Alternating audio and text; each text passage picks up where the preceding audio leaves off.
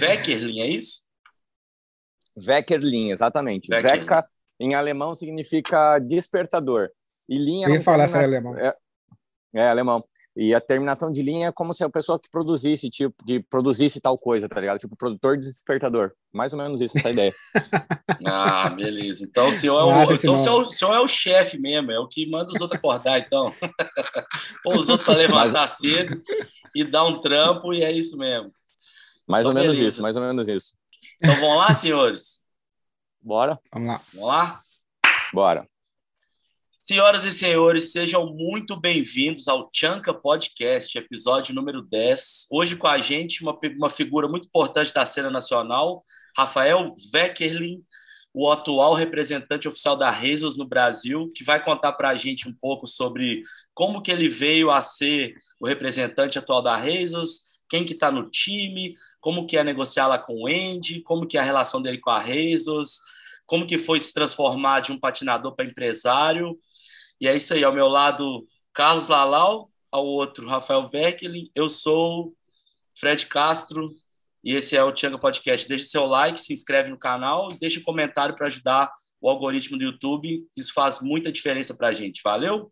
Então vamos lá, Rafa. Conta aí para a gente, primeiramente, seu nome, de onde você é, como que começou essa empreitada aí, velho. Vamos lá, então. Uh, prazer a todos, boa noite, bom dia, boa tarde, seja a hora que você esteja, esteja assistindo. Eu sou Rafael Weckerlin, meu nome completo é Rafael Ruska Weckerlin, então, descendência aí austro-húngara e alemã. É, eu sou patinador há 21 anos, certo? Patino há bastante tempo, comecei lá desde a época dos Tarmac, dos BX 4000, 5000, passei pelo Swindler, Chocolate e fui indo também. Eu acredito que é a mesma coisa que o Fred, né? E chegou uma fase da vida ali com uns 23, 24 anos que a responsabilidade bateu na porta, a água bateu na bunda, como dizem, né? E eu precisei começar a trabalhar. E minha primeira empresa, inclusive, foi uma empresa produtora de vídeos. Até vi você conversando com o Fabinho no último Tchanka, Fred, que muita gente do Patins acabou migrando para essa área artística, né? Área de foto, uhum. área de vídeo, é, produção audiovisual. Então, isso é bem bacana. Tem muitos patinadores ainda que trampam com isso, que trabalham com isso e fazem a vida com isso, ganham a vida com isso. Então, eu acho isso muito bacana, né? É, e no meu caso, eu abri empresa, tive um problema com um sócio, acabamos decidindo por fechar a empresa e eu abri uma empresa de comércio exterior, que foi a segunda faculdade que eu acabei fazendo. Então, abri uma empresa de comércio exterior já no segundo ano da faculdade, já tinha uh, a base de como abrir uma empresa, de como ser empresário, é, processo comercial, etc. E comecei a trabalhar com essa parte de, é, de comércio exterior e minha empresa foi crescendo. Hoje a empresa tem nove anos, dia 17 agora fez, fez nove anos de empresa. E estamos aí no mercado, importando e exportando o Brasil inteiro e importando e exportando do mundo inteiro e pro mundo inteiro. Bem bacana. E a empresa é de comércio exterior e você trabalha com vários tipos de produtos, não só patins, né? Isso aí é uma outra história, né? Ah, com certeza. Hoje o meu core business é agricultura, tá? Mercado agro, principalmente fertilizante. Então a gente tem, a gente traz navio inteiro de fertilizante. 48 Uau. milhões de quilos de fertilizante, milhões de quilos, navio inteiro, é. Então o bagulho é bem, bem pesado, bem pesado mesmo. Legal, velho. E, e, e, como que começou a história, a história da Reis? Você, você me contou que você, você comprou a Brasil Inline, né? Do Thiago. Exatamente, exatamente. Então vamos lá. A história da Razors, da Brasil Inline, começou em, não foi recente, começou em 2014, quando eu fui lá para o Marcolino, lá em Campinas. Eu já conhecia o Marcolino de muito tempo também, da época dos rolês de Campinas, quando eu ia para Tente. Meu pai mora em Campinas, por isso até que eu conheço o Marcolino.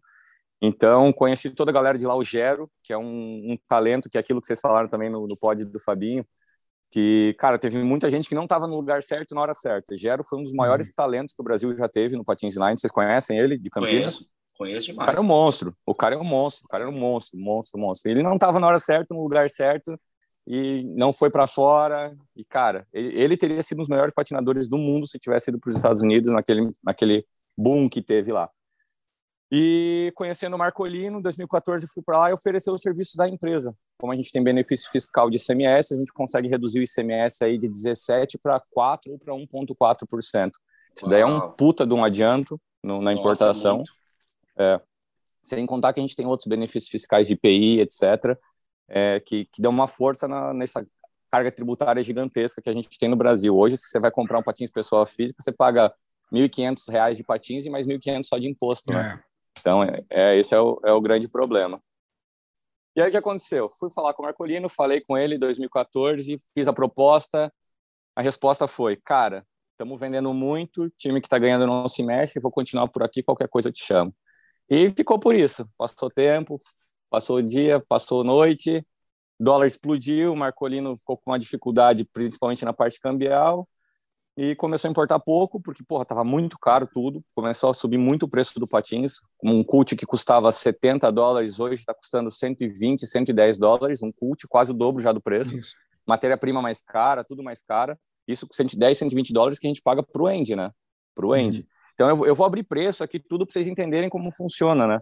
Uhum. E aí chegou um dia que, recentemente, faz uns seis, sete meses, eu coloquei o patins no pé e fiquei sem roda, Falei, pô, a roda começou a desfazer. Falei, preciso comprar roda. E fui no mercado nacional procurar roda e, na, porra, só Traxart, Traxart, eu não curto muito a roda da Traxart. E falei, cara, eu queria comprar uma roda gringa. E achei uma roda gringa, e só que não tinha disponibilidade no Brasil, que era as Dead Wheels, do Tahara. E aí até que eu fui direto num, num skate shop americano, fiz o pedido das rodas, fiz, comprei dois jogos, veio para o Brasil. Quando chegou, eu pensei, cara, por que, eu não importo isso, velho? por que, eu não transformo isso num business, né?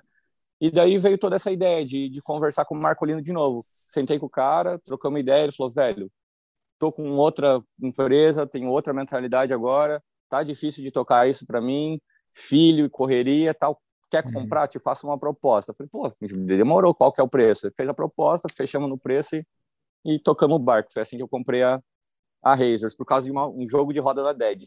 e foi quando isso? Quando que você comprou? Faz... Foi em dezembro, velho. Dezembro agora, ah, recente demais. Não fez um ano ainda, né? Não, recente demais, muito recente. E como é que foi o começo? Mas você já, tinha, Cara, já tem experiência nisso, né? Mas é, qual é a diferença? A, importação, a importação é, é, é, batata, é facinho demais para a gente é importar. É um produto que não tem licença de importação, é um produto bem fácil de importar. A carga uhum. tributária é alta, todo mundo sabe. Hoje a gente está com 18% de II, 20% de IPI, 2,10 de PIS, 10,65 de COFINS, 9,65 de COFINS, perdão, e mais ICMS. ICMS hoje eu estou pagando 1,4% de ICMS. Deus do céu, velho. Coisa demais, hein? Meu Deus, então dá 50% do preço final é só imposto. Só imposto. Eu me Meu beneficio Deus, por, por uma, é, eu me beneficio porque eu sou lucro real. A minha empresa é lucro real, então eu acredito. IPI, PIS e COFINS eu acredito. Então, Desculpa, o que, que é isso, lucro real, cara? Desculpa. É, o que, ah, que significa é, isso? É, para a gente que é, é, que é totalmente é. leigo, explica aí para nós. Per, perdão, perdão. É uma opção contábil. As empresas elas podem ser simples nacional, elas têm uma carga tributária reduzida, mas elas têm um limite de faturamento. Se eu não me engano, é 4,2 milhões, alguma coisa assim hoje. É, lucro presumido até 50 milhões de faturamento, passou de 50 milhões de faturamento, pode ir para o lucro real é, você pode ser lucro real sem ter 50 milhões de faturamento também. Então, basicamente isso. Como eu tenho faturamento superior a 160 milhões ano por conta da operação de fertilizantes, que é muito grande, é, somos lucro real direto, obrigatoriamente, então a gente consegue creditar alguns impostos. Uhum. Ou seja, eu pago na entrada, quando eu vou fazer a saída, aquilo que eu paguei na entrada acredita. É como se fosse um, uma conta gráfica, uma conta uhum. de mais e menos. Então, na minha saída, eu pago um pouco menos de imposto também. Basicamente isso. É. Ah, entendi, entendi. Que massa, velho. E, e cara, isso daí é quando você é, passou para quando você passou a, a, mexer com a Razors, você já tinha alguma é, é, relação com o pessoal da Razors lá nos Estados Unidos ou começou tudo do zero? Cara, começou tudo do zero, velho. É... Obviamente que o Marcolino foi muito parceiro, ele ainda, uhum. ainda é muito parceiro. Ele tinha vários backlogs ainda da empresa com relação a pagamento de fatura atrasada e tal, por conta da subida do dólar. Todos esses backlogs, documentação antiga e tal, o Marcolino tem passado, tem sido muito parceiro, não, não posso falar absolutamente nada dele. É, tem muita gente até que, que tenta falar alguma coisa dele, mas, cara, o cara é, foi, foi um gentleman, um puta de um uhum. profissional, fez tudo certo comigo, não me incomodei com nada, foi bem da hora. E ele que me apresentou o Andy, me apresentou o Jeff, apresentou todo mundo. E eu, óbvio, como empresário, como patinador, cara, sempre tive essa curiosidade de conhecer o Andy e o Jeff, né? Conhecer a pista uhum. da Razors.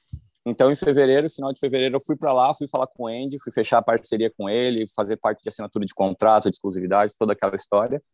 E, cara, conheci o Andy, um cara super gente boa. Teve dias que eu fiquei seis horas trocando ideia com o cara. O cara realmente é um, um baita parceiro. E, cara, é aquilo que eu falei pro Fred esses dias. A Razors vive de aggressive, velho. A Razors não tem fitness. Agora que tá lançando uma linha fitness que, cara, até vingar demora um pouco. Mas os caras são muito raiz. Então, cara, eu, eu bato palma pro Andy. A galera fala mal, ah, não é patinador, não sei o que, velho. A gente só tem o que tem hoje de Aragon, Shima, Murda, por causa do Andy, velho. Então, cara, o cara é puta foda. Respeito pra caramba ele. Basicamente isso. É, igual eu te falei também, né, velho, quando a gente conversou disso, você, você, acabou de mencionar o Thiago, eu também nunca tive problema com o Thiago, nunca tive nada contra o Thiago, muito pelo contrário, eu sou muito grato, porque um dia eu recebi uma ligação na minha casa e era um cara perguntando se eu queria andar para Rezos no Brasil. Eu lembro que eu peguei o telefone, tinha um amigo meu em casa, eu peguei o telefone assim, ô, velho, tem um cara falando aqui, me chamando para andar para Rezos, velho. Aí ele olhou para mim assim, eu olhei para ele assim, Aí eu tô assim, ah, velho, eu só acredito se esse trem chegar aqui mesmo. E aí, cara, era real, era verdade. O cara botou fé pra caralho em mim, no meu rolê, no, no, no meu corre que eu já tinha de vídeo e tudo mais. E, cara, só sou mega grato. Até hoje eu tenho uma mochila com meu nome aqui, até aqui do Maneiro demais. E assim, nunca tive problema com os caras. E entendo da onde que vem essas, essas piras da galera de falar coisa da Reis ou não sei o quê, blá, blá, blá. Mas eu mesmo, em particular, nunca tive maiores problemas com eles. E eu, eu posso falar assim que meu, como, como patinador, eu já, eu já tive, teve um lado meu que eu identifiquei com esse papo da galera de, ah, pô, fiz um monte de coisa, não, não foi tão reconhecido, mas, cara, é o que a gente falou, quantos caras de talento muito superior ao meu, inclusive, não tiveram a mesma oportunidade, quantos caras que andam pra caralho, que passaram pela cena Sim. mundial e que também não foram por, por N motivos, não foram para o limelight, né, para o spotlight da cena, se tornaram grandes nomes. A gente que conhece o Patins mais a fundo, a gente sabe citar várias pessoas, mas muita gente não conhece um monte de cara, que era bom demais também. Então, assim, tem todo esse lado, né, que, que às vezes a galera deixa de levar em consideração e fica na emoção aí do, do cancelamento e acaba entrando numas, né? Mas continuando, velho, com a história da, da distribuição que você pegou e do que, que você tem feito aqui, eu queria que você falasse quais são os planos para o Brasil, como que está sendo vender os, os boot da Razor aqui, se o pessoal tem tido uma receptividade boa, quem que é o time, quais são os seus planos. Eu queria que você falasse mais sobre isso, antes da gente entrar na questão da, da polêmica e do que rolou uhum. ultimamente, que a galera ficou falando pra caramba na internet, tem canal de YouTube falando um monte de coisa, que eu, que eu sei que você vai fazer questão de esclarecer isso, eu acho muito importante para a galera parar de, de falar coisas sem saber, mas eu queria que você falasse mais sobre isso, sobre o time, sobre quem que vai entrar, quem que, quem que não vai, quem que que está no time, quais são seus planos, o que você me falou sobre o Blading Cup desse ano, se você puder Maneiro falar sobre demais. isso. Maneiro. Então, cara, é, primeiro de tudo, para ficar claro para todo mundo, o patins para mim é um hobby, tá? O negócio do patins para mim é um hobby. Eu não preciso disso para viver. Eu estou fazendo isso porque realmente eu amo patins. Eu estou investindo, investi, cara, no início eu já investi 480 mil reais nos primeiros lotes de Razors e mais uns 50 mil só em marketing até agora a gente já gastou. Então a gente gastou muita grana já pagando atleta, é, pagando viagem de atleta, pagando uh, marketing, mídia social, cara, pagando tudo. Então a gente está fazendo com que o Patins, tudo que a gente está ganhando com o Patins hoje, reverta para o Patins. É, duas informações muito quentes que ninguém sabe, vai ficar sabendo agora. Nesse exato momento, tá Escolares está no aeroporto de Guarulhos indo para a Blading Cup. Então a gente está patrocinando Razors e Razors Brasil patrocinando a ida da Thaís Colares para a Blading Cup. Nossa melhor atleta no feminino hoje, é, indiscutivelmente. É, eu conheci a Thaís faz pouco tempo, a, é, a namorada do Cadu. Cadu também é outra grande figura da, da Razor, desde a época da Brasil do Marcolino. E, cara, Thaís está indo para lá, botando a cara é, e vai representar o Brasil, velho. Vai representar o Brasil, mostrar que nosso nível de rolê é igual ao nível de rolê dos caras, assim como o Fabinho fazia, assim como o Piá fazia. Piá é outro grande nome, baita amigão, cara, Piá é massa demais. Demais, que bom demais. que é recentemente a gente teve diversas boas notícias com relação ao Piá, velho. O Piá tá muito bem de saúde, cada vez mais voltado para a saúde dele. Isso é muito bom, velho. É muito, muito legal ver o Piá bem. É muito, muito legal, legal, ver o Piá bem feliz. de novo. Fiquei muito feliz demais. Muito, muito. Demais, demais, demais. Cara, o cara é uma lenda, né? Ninguém, eu nunca vi ninguém fazendo metade do que o Piá fez lá de cima de telhado, em corrimão, de 5 é. metros de altura, é. coisa de gente, de gente, cara, só de gente que tem muita coragem, mano. É. Que é nosso, que é, é, um dos caras. É um Com dos certeza. caras. E aí foi. É, outra novidade também, que a gente acabou de lançar um vídeo no Insta da Razor Brasil, é o Caio Germano, né? O Caio Germano entrou pro nosso flow team aqui. É... Nossa, que foda, não sabia não, que animal, velho. E agora mesmo. É. Que animal, é... velho. Nossa, great move, velho. Mandou bem demais. Não, Caio Germano é demais. Muito. Eu amo aquele piá, velho. Eu, eu adoro ele, campeonato... adoro é. ele, a pessoa dele, o rolê nem precisa ele falar. É um ele, ele, é, um é amor, muito legal, é ele é muito legal, mano. Muito, muito. Ele é o cara, um dos caras mais legais do patins que eu, que eu conheço, velho. Foi mal pelas motos passando aqui, filho. Tem uns caras aqui. Que... Boa. Não, e além de ser um puta patinador, é um artista foda, pinta quadro, toca um monte de instrumento. Ele é incrível, mano. Cara, é o bicho incrível. Faz, o, cara, o cara faz katana, velho. O cara faz espada. É, o cara samurai, faz espada velho. no quintal de casa. É sério, você nunca viu, não, Lalau? Não. Faz e faz Nossa. foda. Faz é foda, foda. Não é tipo, ah, fez uma espada ali, né? Não, faz foda, velho. É verdade, velho. É muito incrível aquele moleque, velho. Muito. Cara, o, o Caio Germano é, é uma das pessoas mais incríveis. Eu conheci o Caio Lembra aquele campeonato que veio o Aaron, o Arlo, o Rashard, eu acho que o John Neville lembro, veio pro lembro. Brasil. Lá Bila Bong, Bila Bong, é. classificatória para X Games. Lembro demais, eu corri é. esse campeonato. Eu perdi eu porque eu errei um, eu perdi, eu só não passei para final porque eu errei um blind royal para Step Over S, só. O pé de trás saiu. E os caras é, falaram para mim. Eu, eu corri. Os caras falaram, se, se, se, se você tivesse acertado essa, você tinha passado. Eu, é, eu corri também. Foi a primeira vez na vida que eu mandei um ali fish numa pista, velho. Foi a primeira vez na vida. Naquela empolgação e tal. Mano, o rolê era insano. Era insano nessa época. Era insano. Era insano, insano. Pô, veio, você lembra do Rashford mandando aquele back royal subindo, aquele cano quadrado que tinha no meio, subindo, reto e descendo a savana? Nossa, sinistro. quando eu olhei aquilo, velho, nossa, o Rashford era muito sinistro naquela sinistro época. Sinistro demais, gigante, E eu conheci o, conheci o Caio lá. Caio de chapeuzinho de cowboy, roupinha de rock and roll. Isso é, mesmo.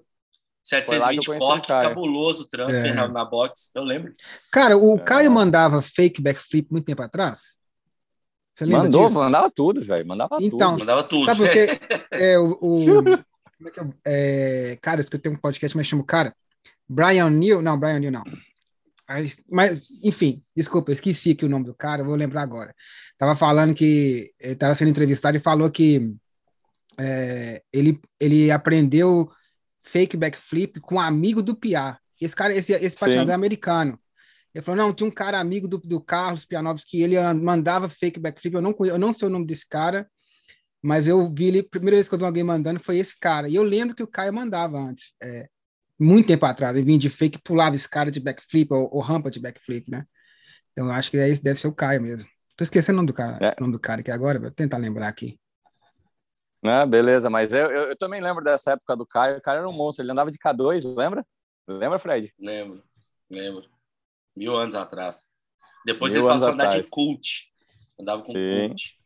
Que acho que, se não me engano, era o Cream, que era aquele preto com soplete branco.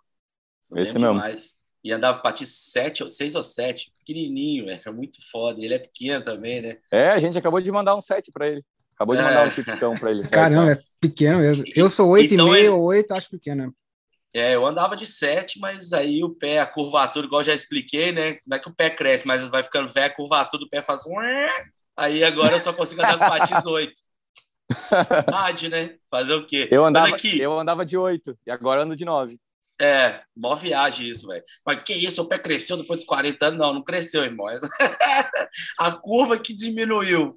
Aí, aí, aí, então me conta, então. Então tá o Caio no Flow, a Colares é pro, feminino. Isso.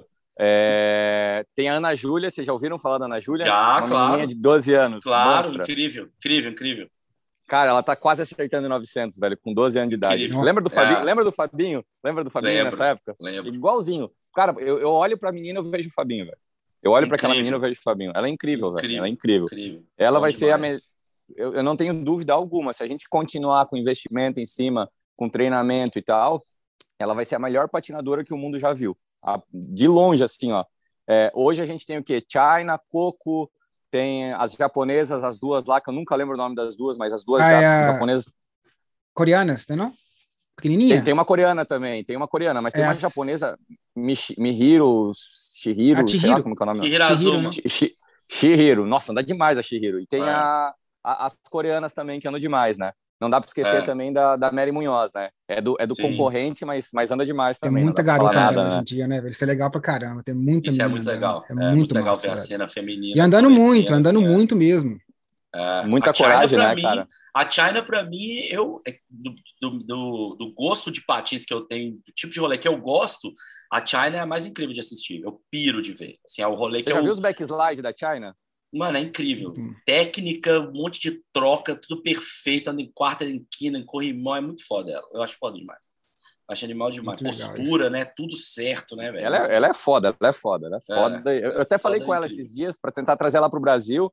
E eu tô falando com o Tahara, porque ela andava de den, o Tahara conversava mais com ela ah, também. Tô tentando, estamos tentando organizar alguma coisa para trazer ela para o Brasil, velho. Massa. Então, putz, seria muito massa trazer ela para fomentar a cena, né, velho? A gente precisa de nome internacional, Isso. como a gente trouxe já é, nas antigas, a gente não a Razor, no caso, né? Trouxe o Brian Argon, o Dre, é. trouxe é. diversos outros atletas, né? Precisa, Precisa. disso no Brasil, é, é necessário incentiva. A, galera, a molecada fica pilhadaça de ver que os caras estão vindo e patinando junto, participando de uma session, é muito legal mesmo. É, muito é isso aí. E o é... último que também. Pode falar, hum. pode falar, foi mal. Não, eu só ia falar aqui que o patinador que lembrou do, back, do backflip é o Conan O'Brien. Que o Conan. Ah, Conan O'Brien. Conan é, O'Brien. Clássico, né? Clássico. É. Mas foi Esse mal. É um Ele mandava mais... esse fake black. Esse é um dos mais underrated que tem, um dos caras que que tipo tinha que ser, tem que ser colocado no nível de Aragon, Rafa e etc. Hum. Você olhar o profile desse cara, velho, tem cada coisa há 15 anos atrás que você não acredita, velho. Tipo, 900 por claro. escada, 450 desastre back royal no cano de morte, assim, tipo, só coisa bizarra de foda, todas as coisas normal suíte, fake 3 metros top porn pra tudo que é lado, ele é sinistro, velho. Eu acho que ele, ele não é teve o, o, o, reconhecimento que ele merecia, ele merecia ser mais Verdade. bem reconhecido. Mas aí, continuando, velho, sobre o. Então, é o, o Caio, a Thaís, a. Ana Júlia. Ana Júlia. Uhum. E agora e também tá o, o, Carlos Marra de Goiás. Já ouviram falar dele? Carlinhos Não. Marra? Não. Não. Mano, esse piá, ele, esses dias me mandou um vídeo de ele mandando um Misty Flip True Kind. Ô, louco! Cara. Ô, louco! Animal. Animal demais, é. velho. Essa geração. Ele é de Goiás. Ele é de Goiás, geração nova destruindo. É. Ele é de Goiás e tá, acho que ele é de Goiânia mesmo. E também já mandamos um patins para ele, já mandou algumas imagens, alguns vídeos. E a gente só está esperando finalizar algumas coisas aqui para começar a flodar nossa nossa timeline, nossos, nosso nosso feed ali do Instagram com, com imagem dos atletas, né? Basicamente Não, isso. Então, por enquanto, a gente tem esses quatro atletas, né? Thaís, a Ana, o Carlinhos Marra e o Caio Germano. Então, Animal. basicamente, que eu lembro agora são esses daí os, os principais atletas. E você tentou trazer um cara de volta aí? ah, verdade, né? Vocês falaram com ele semana, semana retrasada, eu acho. Falei com o Fabinho. Só que, cara, eu entendo completamente a posição do Fabinho. É. Cara, não dá mais para se machucar. É, 31 anos não é a mesma coisa que 18. Então, é, o cara tem que se preocupar com família.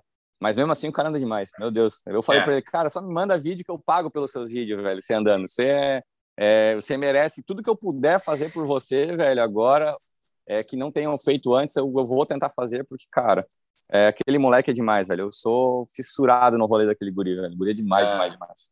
É. Ele falou que tá com muita responsabilidade agora, né? Sim. É. Ele, ele, é uma grande que... pessoa, é uma grande pessoa, ele é um, é pessoa, ser humano incrível. Ele é um pai ótimo, ele é um amigaço, eu brinco, ele é meu sobrinho. É. e eh, na entrevista ali, velho, no podcast do episódio com ele, todo mundo viu quem que ele é e tanto é, pessoa velho. legal que ele é. E é isso, né, velho? Pô, legal demais, velho. Bom saber que você tá apoiando essa galera, que você tem essa mentalidade. Já começou muito bem, na minha opinião. Eu acho que é, o, o direcionamento correto é esse, é o que a gente inclusive até falou né, no podcast do Fábio, que é isso, né? Que é, que é interessante quando a empresa olha pelos seus atletas também, né? Que ela faz questão de cuidar, assim, na medida do possível, claro, porque assim como a gente também conversou, conversei com você aquele dia, nós não estamos falando de uma indústria de milhões, não adianta a galera ter expectativa de ser pago como jogador de futebol, porque isso não existe no patins, não tem, não comporta, não é desse tamanho a cena. A cena acabou de sair do, da lama, agora com o boom que teve de venda na pandemia de 2020 para cá, então as empresas estão agora finalmente conseguindo andar com as próprias pernas, então não tem como você achar que você vai ter salário milionário, nem de milhares, né? Não tem como, velho, porque não comporta, não é o tanto de patins que vende, não é o tanto de faturamento que, que as empresas geram só com o negócio do Aggressive, porque muita gente pode ouvir isso que eu estou falando agora e pensar no que você falou no começo do vídeo sobre a quantidade, a carga de, de vendas que você tem com a parte fertilizante, mas espera aí, está falando da outra empresa, né? Ele não está falando de do que, que ele gerou de, de faturamento vendendo patins de aggressive. Então, assim, tem que, uhum. a galera tem que saber separar. Que, inclusive, você está sendo herói de pegar uma fatia do seu bolso e colocar nisso porque você gosta do esporte. Igual você falou, você está fazendo por amor, não é seu. Você não é seu ganha-pão, não é a sua, sua fonte principal de renda. Você tem um outro business, a outra empresa, e você toca isso porque você, você acha legal, velho. Então a galera tem que entender isso também, que não é tipo, nem tudo é ah, sacanagem da empresa que ganha milhões vendendo patins e fode com os atletas. Pera aí, não é bem assim. São poucos que podem ser ah, é, beneficiados com isso, destacados dentro da cena, mas isso não é só aqui, não. Isso é no mundo todo. Você pode olhar para qualquer empresa, você vai ver que tem poucos riders. Você não tem uma empresa com 200 atletas. E não cabe, velho. Não comporta dentro da indústria. Não é esse tipo de dinheiro que gira mais no patins. Isso foi nos anos 90. Quando os caras uhum. faziam, o cara da Senate lá, o Arlow e o Brooke Howard Smith faziam 42 milhões de dólares ao ano vendendo camiseta. Isso, isso foi, velho. Isso aconteceu. Isso não é a realidade mais. Então muita gente tem que entender isso, sabe? Que não é, não, não tem, não tem ainda, ainda não temos, vai ter um dia um plano de carreira de você se tornar milionário patinando no aggressive patinação de manobra, né?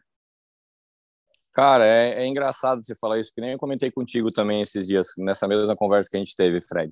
Se a gente for parar para colocar o negócio na ponta do lápis, fazer conta, e eu como empresário aí há mais de 15 anos, velho, eu, cara, eu te falo com toda a propriedade do mundo. Eu, por ano, eu compro em média 80 mil dólares da Razors. Como que eu já sei isso se eu estou no quarto mês com a empresa? Porque a Razors, ela sempre tem os pedidos bem antecipados, então eu já comprei coisa para janeiro do ano que vem. Então, assim, a minha compra anual é 80 mil dólares. Eu sou o maior país da América do Sul e da América Latina, certo? É, Brasil. Nossa cena, querendo ou não, é uma cena grande. É. Então, tem outros é. países. É a maior, né? Isso. É. Muito, é, e... Todo mundo fala que é, o pessoal sabe disso, só que é, o problema que tem com a, com a, de importação que atrapalha, mas em questão de números, o Brasil é gigante. É gigante, gigante, gigante. O consumo é, é. incrível. É. Se você for no site da Razors e olhar, a gente tem distribuição Chile, a gente tem distribuição, a gente não, a Razors no caso, né? Tem distribuição Chile, tem distribuição Colômbia, tem distribuição Peru, aqui na América Latina, né? Então, cara, se eu compro 80 mil, os caras devem comprar 20 mil ano, uhum. dólares de patins, tá? Porque são mercados bem menores do que o Brasil, bem menores mesmo, não tem nem como comparar. É, e temos outros, tem Austrália, tem Coreia do Sul, tem Rússia, é, tem Europa, que também é do End, e acho que tem Japão também. Se não me engano, tem 12 ou 13 lá no site do, da Razors, que são os distribuidores oficiais de Razors, né? Uhum. Cara, se a gente fizer um ticket médio aí de 50 mil dólares por, por cliente, a gente tem o quê? 700 mil de faturamento, 800 mil de faturamento ano. 800 mil dólares de faturamento. Cara, é, é muito pouco, velho. É muito pouco. Se você for parar para analisar o número, a verdade, nu e cru, é isso. A Razor fatura 800 mil dólares por ano. Falei isso para você, não falei, Fred? Falou. Então, cara, cara, o lucro, eles devem pagar, devem ter uma margem de 100% em cima do que eles compram na China. Então, já baixou ali de 800 para 400. De 400, eles pagam, se eu não me engano, 21% de imposto. Já cai para 260. Tem que pagar custo do galpão lá, que é caro. Imagina o galpão, quanto custa o galpão, o aluguel do galpão da Razer? Uns 5 mil, 6 mil dólares para mais? Mínimo. Tem que pagar funcionário. É, tem que pagar funcionário. Tem a estrutura da Alemanha que tem que pagar também. o Andy chegou para mim esse mês e falou, cara, tô com prejuízo fiscal de 25 mil dólares no primeiro quadrimestre desse ano, não tem o que eu fazer, tô com prejuízo. Se eu não tivesse meus outros business, eu tava afundado, eu ia fechar as portas da Razors, entendeu? Então ele tem outros business que fazem ele se sustentar. É, como ele falou também para mim, a casa que ele mora lá, que é onde você foi, Fred, onde toda outra galera já foi do, do, Brasil, onde eu fui, inclusive, é uma casa que ele comprou em 93, antes de lançar a Razors é, é, a nível mundial, antes de ele ir com a Razors é, é, forte, com a é, Mansion e assim por diante. É uma casa que ele comprou não, com outros business. O Andy eu não vende... cheguei nessa casa, não. Eu não cheguei na casa dele. Ah, não? Não, pensei não. que você tinha ido lá, pensei que você tinha não, ido. Eu fui só no warehouse mesmo, andei nos caixotes, fui lá na loja, fui no escritório e tal, mas eu não cheguei a conhecer a casa dele, não, nem a Mansion, na verdade, porque quando tinha a Razor House mesmo, né, o Razor's House lá do que morava Aragon, a galera, quando eu fui nos Estados Unidos já tinha acabado também. É, acabou em 2009, se eu não me engano, né? Quando, Isso. Cara, sabe por que, que acabou? O motivo real de ter acabado a casa? Ninguém sabe, eu acho, né? O Andy falou para mim esse, essa vez que eu fui lá. Acabou porque ele separou da mulher e a mulher tinha que ficar com uma das casas, né? Aí ele falou, cara, é. você não vai pegar a minha casa, né? Você vai ficar com outra casa. E a outra casa era uma mansão também. E aí é. acabou a Razor, a, a Razor's Mansion justamente por causa disso. Hoje a mulher, a ex-mulher do Andy mora lá. E só para esclarecer para a galera, nós estamos falando Andy, Andy, Andy Wagner, Andy Wagner, que é o dono da Razors, tá, galera? Para vocês saberem de que Andy que a gente está falando, é, é, esse é o nome do dono da Razors. Ele tem um braço direito que chama Jeff, Jeff Acers, e uhum. esse cara é meio que o team manager, ele que é o, é o, braço direito, cuida das finanças, cuida das coisas lá, ajuda o, o Andy com essa parte, mas o dono da Razors é o Andy Wagner, tá? Beleza, galera? É isso. Só para esclarecer, é porque acho que tem muita gente que não nem sabe, né? Quem que é o dono ou, ou de quem nós estamos uhum. falando. Sim. Então, é aquilo que eu falei no começo, velho. A, a Razors é uma empresa raiz demais, velho. O Andy não tem raiz no patins, o Andy tem raiz no windsurf, ele era atleta profissional do windsurf. É, então ele começou a criar produto de windsurf, né? Começou a criar produto de windsurf, aí ele criou bota cano alto de ski, de snow. Ali que ele ficou rico, vendendo para Salomon, vendendo para outras marcas de esqui é, e, e Snow na Europa, principalmente, ele ficou rico vendendo esses projetos. E ele ficou muito rico vendendo, porque o, o, a, o volume de produto é muito maior nesse mercado do que no nosso mercado. E depois disso, ele fez muita grana, foi para os Estados Unidos, casou com uma americana e lançou a Razors. A Razors é de 89 já, ele já tinha esse projeto desde 89, tanto que a caixa do Cult está tá é. lá, 1989 mas pegou força mesmo a partir de 93, 94, quando ele foi para os Estados Unidos e deu boom na marca, né? Uhum. Isso. É. Inclusive, quando a Rezos apareceu, ela não tinha muito follow-up, não. Assim, pouca gente andava. Eu lembro de um dos riders que andavam de Rezos, era um mexicano que chamava Marco Hintze. Né? Nossa! Marco Hintze. Eu lembro demais. Ele andava com patins antes do Razors Flat, que eu não lembro nem o nome desse patins. Mas era um patins que ele era ele era, ele era um patins semelhante ao tarmac, que ele era um, uhum. só a shell, a base era rebitada debaixo da, da bota direto e não tinha soplete. Aí veio o Razor Flat, que inclusive é um dos primeiros patins do mundo a ter soul frame e, e backslide. backslide plate. É, e backslide plate. Então, assim, Exato. engraçado porque eu lembro que a gente até zoava a Razors nessa época, porque o patins, os patins hot, né, era o Majestic 12, o K2 Fat, Fat Pro, e o Oxygen, que chegou um pouco depois. Só muito depois que foi rolar o, o Razors Flat, aí alguns caras começaram a andar, e aí que vem toda a história, né? O boom, mês da marca, a marca ser reconhecida na cena e tudo mais. Mas o Razor já foi um patins visto como um produto B, né? Durante muito tempo. E você vê que o Andy está aí desde essa época, né? Apoiando a cena, apoiando a atleta, enfim. Um é isso que você falou, né? Porque a Razer é só agressiva, né, velho? Mas outras marcas, Rollerblade, a Power Slide, tem a parte fitness, tem a parte K2, que, é, K2. K2 também. E que suporta, que vão dizer que bota bota para frente, né, velho? Faz a, a, empresa prosseguir, porque senão teria acabado também. E a Razer é a única que realmente continua só com agressiva, né? Mas, cara, o que, que é. você acha, então? É, por que rola esse backlash todo? Se eu for, se você me perguntar isso, por exemplo, tentar explicar, talvez seja uma coisa de é, mais pessoal com o dono, né, o Andy. Seria, você acabou, você conheceu ele, você teve uma experiência com ele, uma experiência pessoal que você teve de achar o cara gente boa. Talvez outras pessoas não tiveram a mesma experiência. Cada um tem uma experiência diferente com cada pessoa, né? Eu acho que é, é em questão disso, nós temos que saber, saber separar a empresa, o produto do dono, né? De quem bota para frente. Eu acho que isso tudo está acontecendo hoje em dia talvez seja isso. Algumas pessoas que eram que faziam parte da rede teve experiências ruins com o Andy, ou teve conversas que não gostou, teve promessas que não foram realizadas, que deixou a pessoa chateada e isso foi vazando pouco a pouco, porque a rede está no, tá no mercado há muito tempo, né? Então esse tipo de coisa vai acumulando, né, velho? É, é muito difícil ter uma reputação boa durante tanto tempo. Isso aí, até o John Julio mesmo, que tem uma reputação boa, tem, tem história ruim do cara, entendeu? Tem coisa que o cara fez que, que alguém não gostou. É impossível, é impossível de não ter uma, pessoa, ter uma pessoa perfeita na cena por tanto tempo, entendeu? Então eu acho que acontece com a Reis é isso, é uma, são experiências pessoais que pessoas tiveram, que, que vieram à tona e acaba criando essa, essa ideia de que, que é uma empresa que não, que não olha, né, que, não, que não toma conta das, das do, do, do, time ou das pessoas que, que, que, fazem parte do time. Mas é, a gente tem que saber separar isso. Mas o que, que, você acha que seria isso? Essa é a minha opinião, vamos dizer. O que, você acha que seria? Top. Cara, essa, essa é uma pergunta que eu acho que é muito importante de a gente conversar aqui por diversos fatores. Eu vou citar o primeiro. Vocês já viram um filme, um filme não, um documentário da Netflix chamado Where to Invade Next? Já ouviu falar disso daí, Fred? Não, não. Cara, vejam, vocês precisam ver isso daí, é um troço muito massa. Aquela ideia de, de diferença de cultura dentro de mercados de trabalho, dentro de, uhum. de são as diferenças das culturas dentro do, do, do, mundo de negócios e do mundo pessoal também. É, que que é esse? É um cara que eu não lembro o nome dele, do diretor, mas é um, um cara um pouco mais fortão assim. E ele compara os Estados Unidos a política de trabalho, política é, de férias, de é, licença maternidade, é, parte sexual da, população entre Europa, países da Europa, Itália, Inglaterra, Brasil também, ele fala alguma coisa, com os Estados Unidos. Cara, olha que bizarro isso. Nos Estados Unidos não é comum ter seguro de saúde. O empregador não tem obrigação de dar seguro de saúde. É, nos Estados Unidos, as férias remuneradas são completamente diferentes, tá ligado? É, e é bem menor também.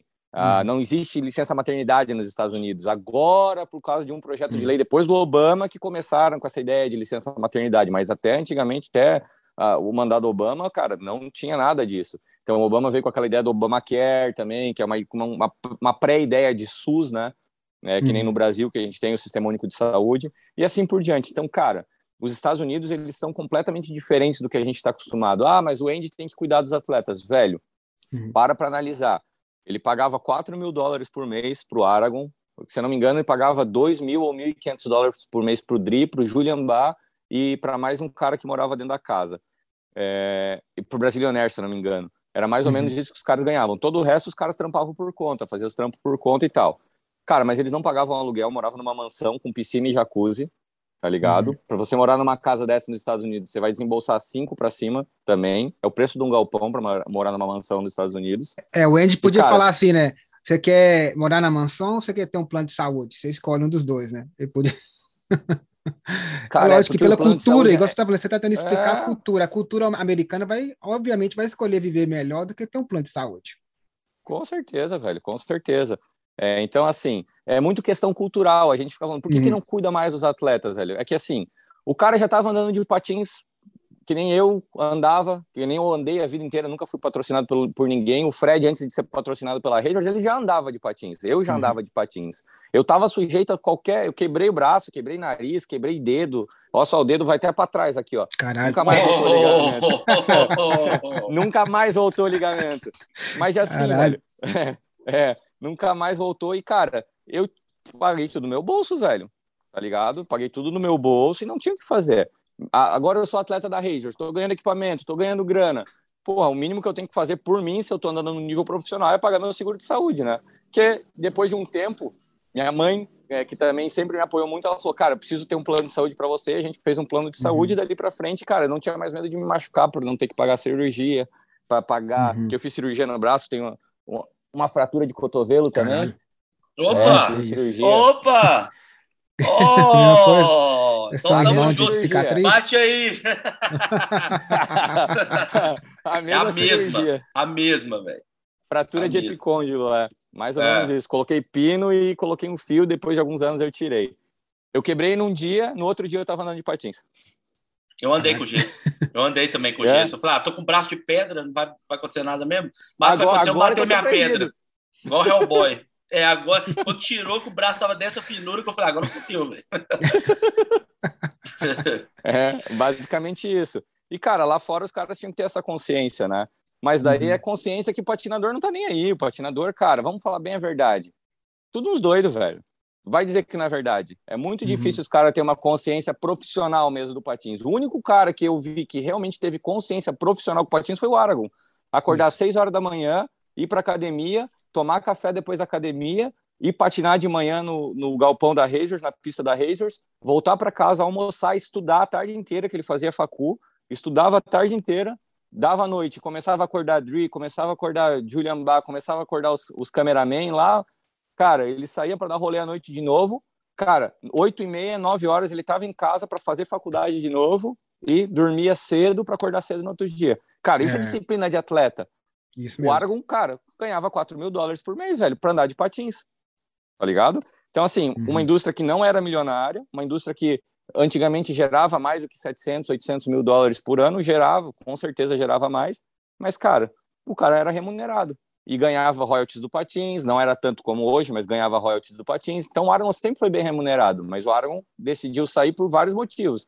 Até é, AJ Podcast que a gente estava falando, né, Fred? Jump Street. Jump Street, é, eu nunca lembro é, o nome desse podcast, mas é um cara muito, muito legal. Bilionil lá e outro cara que eu também não lembro é. o nome. É. Austin Pass. Isso, isso, o Austin Pass. Esse cara patinava demais também, né, meu? Demais. Estiloso, milhões demais, de demais. Foda demais. Né? Demais, demais, é. E, cara, o Aragon falou, velho, eu comecei a me machucar, comecei a ficar com um problema na coluna, comecei a ficar com um problema no joelho, comecei a ficar com um monte de problema. Eu falei, velho, não vai ser para sempre esse troço, entendeu? Não é sustentável. É tudo muito isso, né? pesado. Né? É, não é sustentável. E a faculdade dele, quando ele começou a fazer aquela, aquele período de transição, ele falou, velho, eu nunca vou ficar rico com patins. Então eu prefiro fazer uma coisa que não seja tão agressiva para mim e que eu consiga ganhar dinheiro. Hoje ele ganha mais dinheiro com patins, óbvio. Qualquer americano trabalhando em uma profissão normal ganha mais dinheiro do que 4 mil dólares. Mas, uhum. cara, é, foi a escolha dele e ele foi certo. É, o patins, infelizmente, não é um esporte milionário, não é uma Nike que uhum. sustenta um Nike é, do skate, entendeu? Não é um, uma Adidas que sustenta atleta. Então, assim, é, a gente não tem visibilidade. É, Red Bull também não tem visibilidade. Cara, saímos asa depois que, que teve toda a treta com o pessoal da LG do X Games, velho. Nunca mais a gente teve visibilidade. E ali foi só curva baixando, né? Então, cara. Só ladeira abaixo. Gente, é, só ladeira abaixo, velho. Não tem o que fazer. A gente está sobrevivendo hoje porque a gente ama o esporte. E é por isso que eu tô aqui é. também. A rede social ajudou um pouco a, a, aumentar um pouco essa visibilidade. Mas eu estava conversando isso ontem com um amigo meu. A galera fica assim: ah, não, mas o X Games tinha que botar patins aqui lá, e patins é, é muito mais sinistro que skate, amplitude, não sei o quê. Pera aí, mano, não é assim mais não. Vai olhar um campeonato de mega rampa de skate para você ver a altura que os caras estão voando no, na quarta depois da jump. Os caras já estão dando 720, 900. Tudo. Mano, foi essa a época. Você vê um, um profile do David Gonzalez, Extremely Sorry, por exemplo cara descendo kink de cinco fases de skate, pulando dos Sim. mesmos barrancos. Foi essa época de Brain Fear Gone ali, Mind Game, que o Patins reinava soberano no street. Não tinha para ninguém, nenhum esporte chegava perto. Ainda mais agora com essa onda de, de misturar mushroom blading com patins aggressive, e aí tá tudo pequenininho, agora é tudo meio fio, é tudo quininha baixa, não sei o que, não tem mais o wow factor, não tem mais aquele fator de tipo, é nossa, ninguém pula numa parada tão grande assim ou desce um corrimão tão grande igual patins. Agora você pega outros esportes, tá andando lado a lado quando não tá mais. Você olha um campeonato Verdade. de snowboard, de Moto X ou de bike, ou até o campeonato de mega rampa de skate no X Games. Cara, eu não sei nem se tem atleta no patins, se você liberar mesmo, falar assim, não, beleza, bota os Yasu Toco lá para andar na mega rampa. Os caras vão ter que ter um período de adaptação aí, não sei nem se os caras têm idade mais para isso. O próprio Ref, se você olhar ele andando no, na mega rampa, anda pra caralho e tal, é sinistro. Mas se você pegar um atleta foda de mega rampa de skate, um Elliot Sloan da vida aí, e colocar lado a lado, não, não, não, não compete mais. O Rafa fica para trás, mano. É verdade isso. A gente foi essa época onde o Patins reinava absoluto no street. Eu acho que a única coisa que ainda não tem para ninguém é corrimão pela natureza do esporte mesmo, que o patins encaixa como nada. Nada encaixa tão bem no corrimão, no kink, num negócio, quanto o patins. Mas em quina, em outras coisas, já tem coisa andando lado a lado. E os caras ainda têm um argumento de falar assim, é, mas skate tá, tá solto, não tá preso no pé. Ah, mas skate é mais difícil. E, pra, e pra, a gente sabe que isso não é verdade que cada esporte tem sua dificuldade, não tem como você medir mérito de qual que é mais difícil do que qual. Mas para pessoa, mas para pessoa comum, ela entende malabares, ela entende jogar para é. cima e pegar de volta. Então a pessoa normal vai concordar com esse argumento. Então a gente tem N problemas e N questões socioculturais para ser quebrados, que antigamente a gente, na época do VHS ou do DVD ou, ou do início dos anos 2000 ali, até 2003, a gente ainda tinha uma vantagem de amplitude de manobra mesmo. Agora, hoje em dia, velho, por que andar de patins? Né? Faz essa pergunta para alguém aí. Porque, aí beleza, eu, eu responderia porque não, não há sensação nenhuma como essa. Não tem nenhum esporte que é tão libertador, que é tão você com seu pé com roda, você não está controlando um objeto, você não está controlando um veículo, você não está controlando uma prancha, uma patinete, uma bicicleta, uma moto, um, uma prancha de surf. É só você, velho.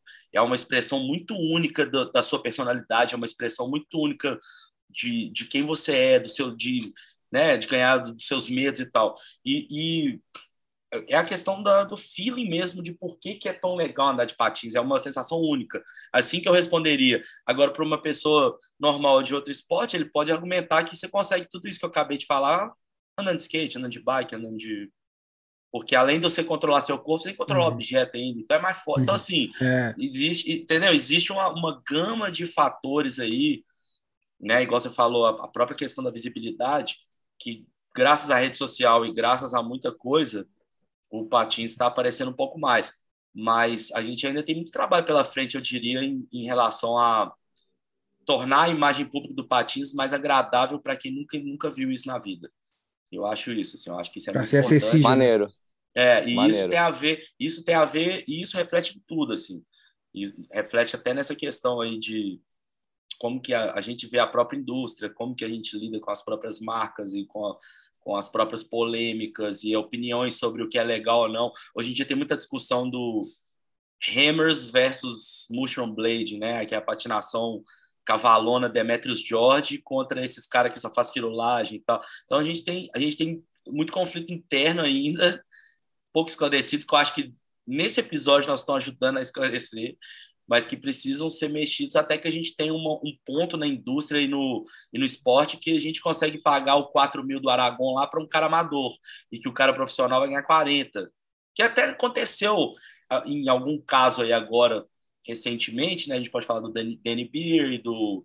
Como é que chama aquele cara lá, o Pat? Como é que é o nome dele, Lalau? É, Pat Reader. Pat Reader, que tirou, um tirou 30, outro tirou 40 com royalties de venda dos patins. Então tá começando Mas a melhorar. Uma vez, é, né? Uma é, vez, uma vez, uma é. vez. Não é no Por exemplo, mensal, o, exatamente. O Alex Brosco, qual foi o último promoter dele? Não faço ideia. Valo, então, provavelmente. Eu não sei qual, qual, qual, qual, é o esquema que ele tem com o John Julio, mas é... ah, tem até um tempo que ele não tem promodel. Se eles ganharem só grana do promodel, foi aquilo que o Bob Spazos, que, que anda para Reisers, falou. Anda para Ross para a roça. Ele falou: isso. eu não ganho 30 mil, 40 mil de uma vez, mas eu tenho um salário fixo. Que aí ele falou, ele falou assim: ó, o Alex Brosco já tem uns três anos que não tem é, um Pro Model. E ele deve ter feito 40 mil de uma vez só, só que eu fiz esses 40 mil em três anos, então depende. Aí ele falou assim: eu prefiro não ter. É, eu prefiro ter uma, uma, uma renda de, de, uma renda é, todo mês, que eu, que eu tenho garantia que vai vir direto, que daí eu consigo só me, é, é, me dedicar à patinação e trabalhar com algumas coisas freelance e tal. Vai depender da pessoa, né? Depender da é pessoa. Falar, é, depende da escolha do cara, né? Da escolha do cara. Tem gente que aceita. Tem um cara da roça também que aceita ter o, o patins com o nome dele, Grant Hazen, alguma coisa. Tem um cabelo grandão. Hasselton, eu acho. É. Ele, ele tem pro modo, só que ele não é pro. Aí perguntaram para ele como é que você aceita isso. Não, depende de cada pessoa. Você que senta lá com o dono da empresa, a pessoa fala o que, que tem a oferecer e você fala sim ou não independente se a pessoa acha que você está ganhando ou perdendo, a sua vida, a sua vida, com você que decide quanto que, como você quer vivê-la, né? Na, na, questão do partido, eu falo. Então tem muita Sim, coisa. E um assim. ponto, um ponto que eu acho importante a gente falar, cara, é o quê? Cara, quantas horas por dia um ser humano acima de 25 anos consegue patinar? Eu tô com 31. É. Cara, eu não consigo patinar mais de duas horas por dia. É impossível. Meu corpo já não aguenta mais. Cara, quantas horas por dia você consegue patinar quando você vai dar rolê, Fred? Duas, três no máximo. Duas ou três morto, morto, morto. Morto, morto. É, no, no, final você não consegue mais acertar nada. As pernas tá mole já, normal. É, Tão mole as é. pernas. Cara, o que, que eu vou falar para vocês? O patins, na fase que a gente tá, não é para ser uma profissão única de uma pessoa. O cara tem que trampar, velho, porque olha o resto uhum. de dia livre que o cara tem. O cara consegue patinar duas horas por dia, consegue filmar duas horas por dia, entendeu? Então, com essas duas horas que o cara filme, o cara vai ter o resto da hora, vai ter aí 22 horas, tirar oito de sono, o cara vai ter aí hum, quase 14, 12 uhum. horas uhum. livre para fazer, cara, trabalhar, comer e tudo mais. Então, cara, no o estilo de vida hoje em dia permite tá... isso, né? É, o estilo claro. de vida hoje em dia permite isso que você está falando, é. Antigamente não. Sim. Antigamente não existia tecnologia para ajudar você a fazer grana de casa. Hoje em dia tem isso. Sim. Permite isso. É, é viável isso. É. Desculpa Com certeza, exatamente. Não, sem problemas.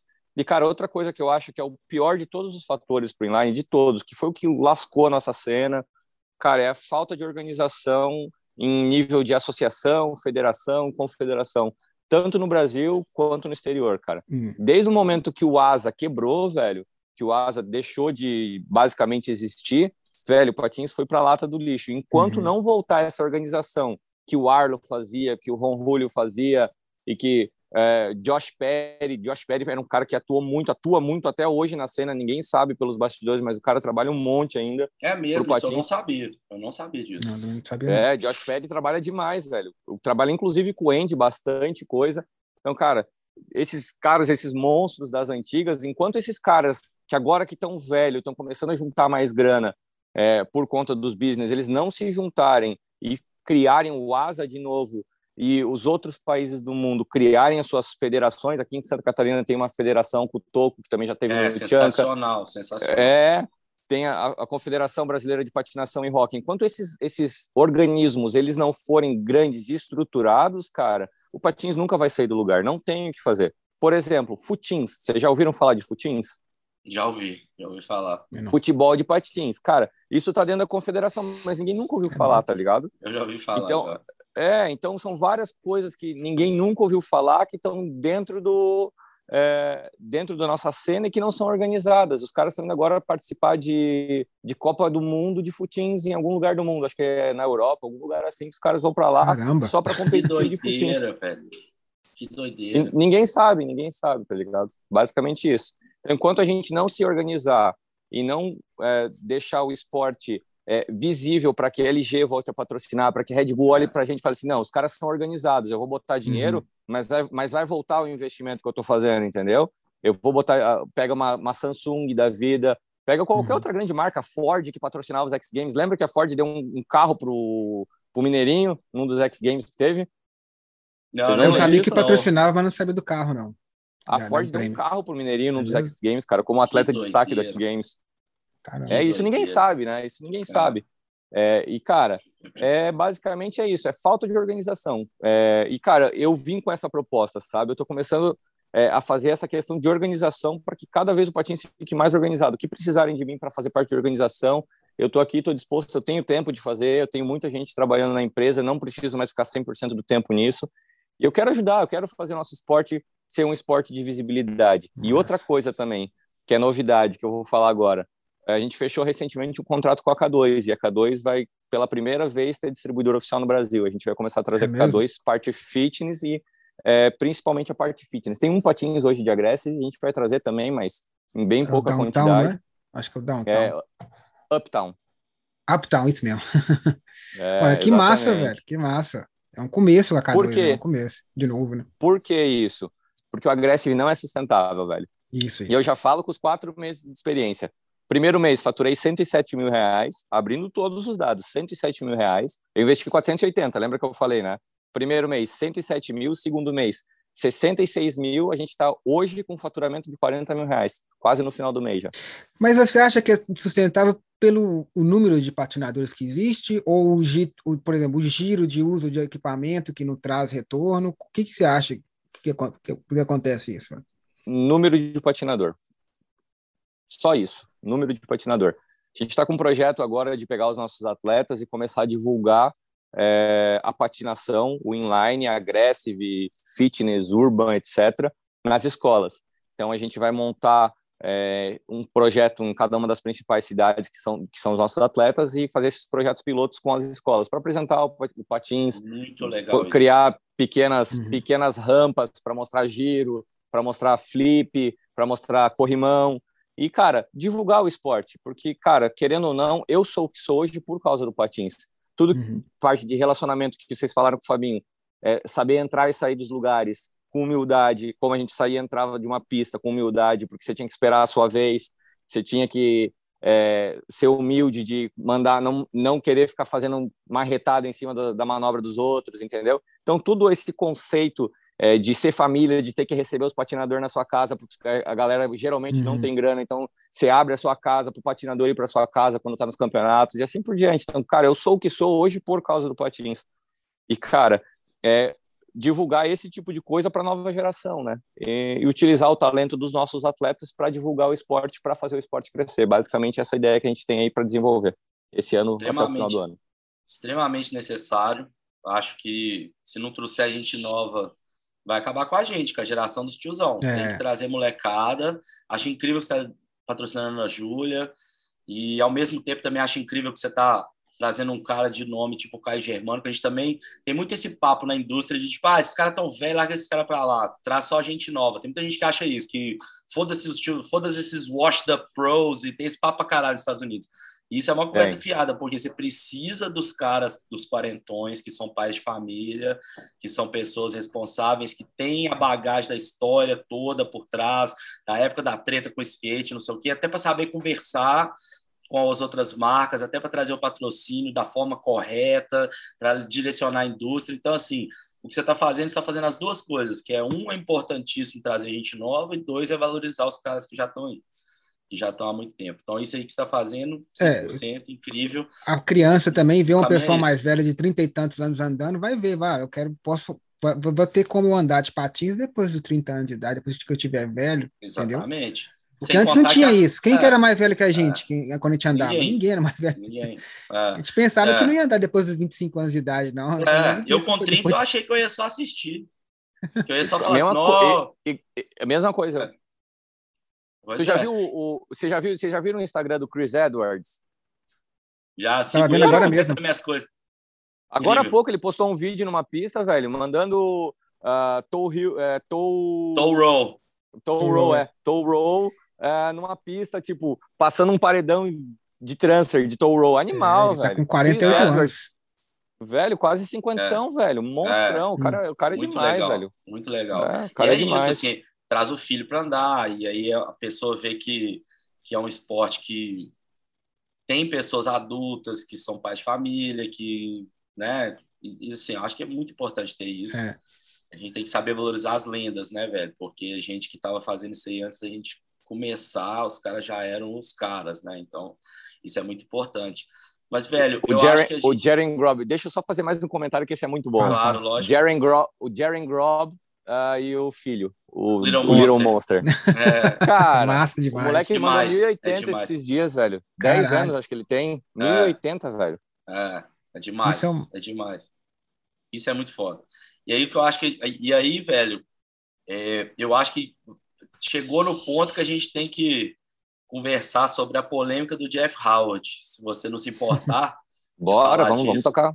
Vamos tocar, porque, vamos tocar. Porque o que, que acontece? Eu não sei se você viu, teve aquele cara da Escócia lá, que tem um canal, Will Sim, e ele ficou descascando a Razor, ele mostrou o e-mail do Yandriel falando como é que foi o esquema, e que os caras tinham um esquema de você paga mais barato no patins, mas você está comprando patins, e aí a Jesus fala, o Andy os caras estavam falando que era patrocínio, mas não era, e aí teve o papo do, teve a situação com o Jeff Howard, que ele caiu, fraturou duas, fraturou a costela, perfurou o pulmão e quebrou duas vértebras, e aí a Razer só repostou essa parada dele, aí a galera falou, peraí, vocês não vão fazer nada, vocês vão só repostar, vocês não, vocês não vão ajudar, aí passou um tempinho, eles fizeram como tipo uma rifa, que você paga 10 dólares, e aí é um sorteio do patins, você ganha o patins se você der 10 dólares para o Jeff, se você ajudar ele, que isso eu achei legal para caralho, na verdade, porque é um incentivo para gente que não tá, que não quer, que não conhece o cara, mas o dinheiro vai, vai para ele para ser ajudado na conta lá de hospital, que igual você falou nos Estados Unidos, a grande maioria dos casos a pessoa paga do bolso, né? O, não tem um SUS lá, né? Então a galera uhum. paga, isso é normal, é cultural de lá, mas que era isso, você pagava 10 dólares, concorria a ganhar o, o patins dele novo e esses 10 dólares iam para o Jeff. E isso eu achei legal e tudo, mas teve também uma polêmica que eles falaram que o Andy só deu 100 dólares para ele e o cara da Power Slide, o, o Matias, doou 500. Eu queria que você falasse o que, que você sabe disso, qual que é o seu ponto de vista, o que, que aconteceu, porque a gente, eu estava conversando com o Lalau, a gente fica numa posição que a gente só ouve o disse-me disse, a gente não sabe o que, é real, porque eu não consigo ligar para o Andy e falar, e aí, velho, é isso mesmo, não é? E aí ele não se pronunciou oficialmente, aí a gente fica ouvindo conversa é. de um lado, conversa do outro, ninguém sabe o que está rolando direito, então você que está do lado de dentro, se você puder falar o que, que você sabe disso, ou o que, que você acha disso, talvez você também não saiba, não saiba tanto detalhe, tantos detalhes sobre isso, mas eu acho que é importante a gente falar para erradicar de vez né, essa imagem aí, esse papo, para ficar um negócio Cara, mais certo. Né? Massa, massa. Vamos conversar sobre isso. Uh, primeiro de tudo, velho, a única pessoa que tem direito é, de falar qualquer coisa da Razors é o Jeff Howard, mais ninguém. Não é youtuber, não é patinador é, de outros países, não é ninguém, cara. Se alguém tinha alguma coisa para falar da Razors, era o Jeff Howard até agora o Jeff Howard não falou nada de mal da Razors. Uhum. Ou seja, a Razors fez alguma coisa por ele e ele sabe disso. Uhum. Entendeu? Primeiro de tudo, é, não vou abrir números para vocês, porque eu acho que isso é uma coisa muito pessoal de, de Razors e Jeff Howard. Eu conheço uma parte da história, também não conheço a história inteira, obviamente, mas conheço bastante coisa. É, os royalties dos patins já iam ser mais, mais altos esse ano, justamente por causa do, dos royalties é, pagos pela Valo então o Wendy já tinha visualizado isso e uhum. o preço do patins aumentou.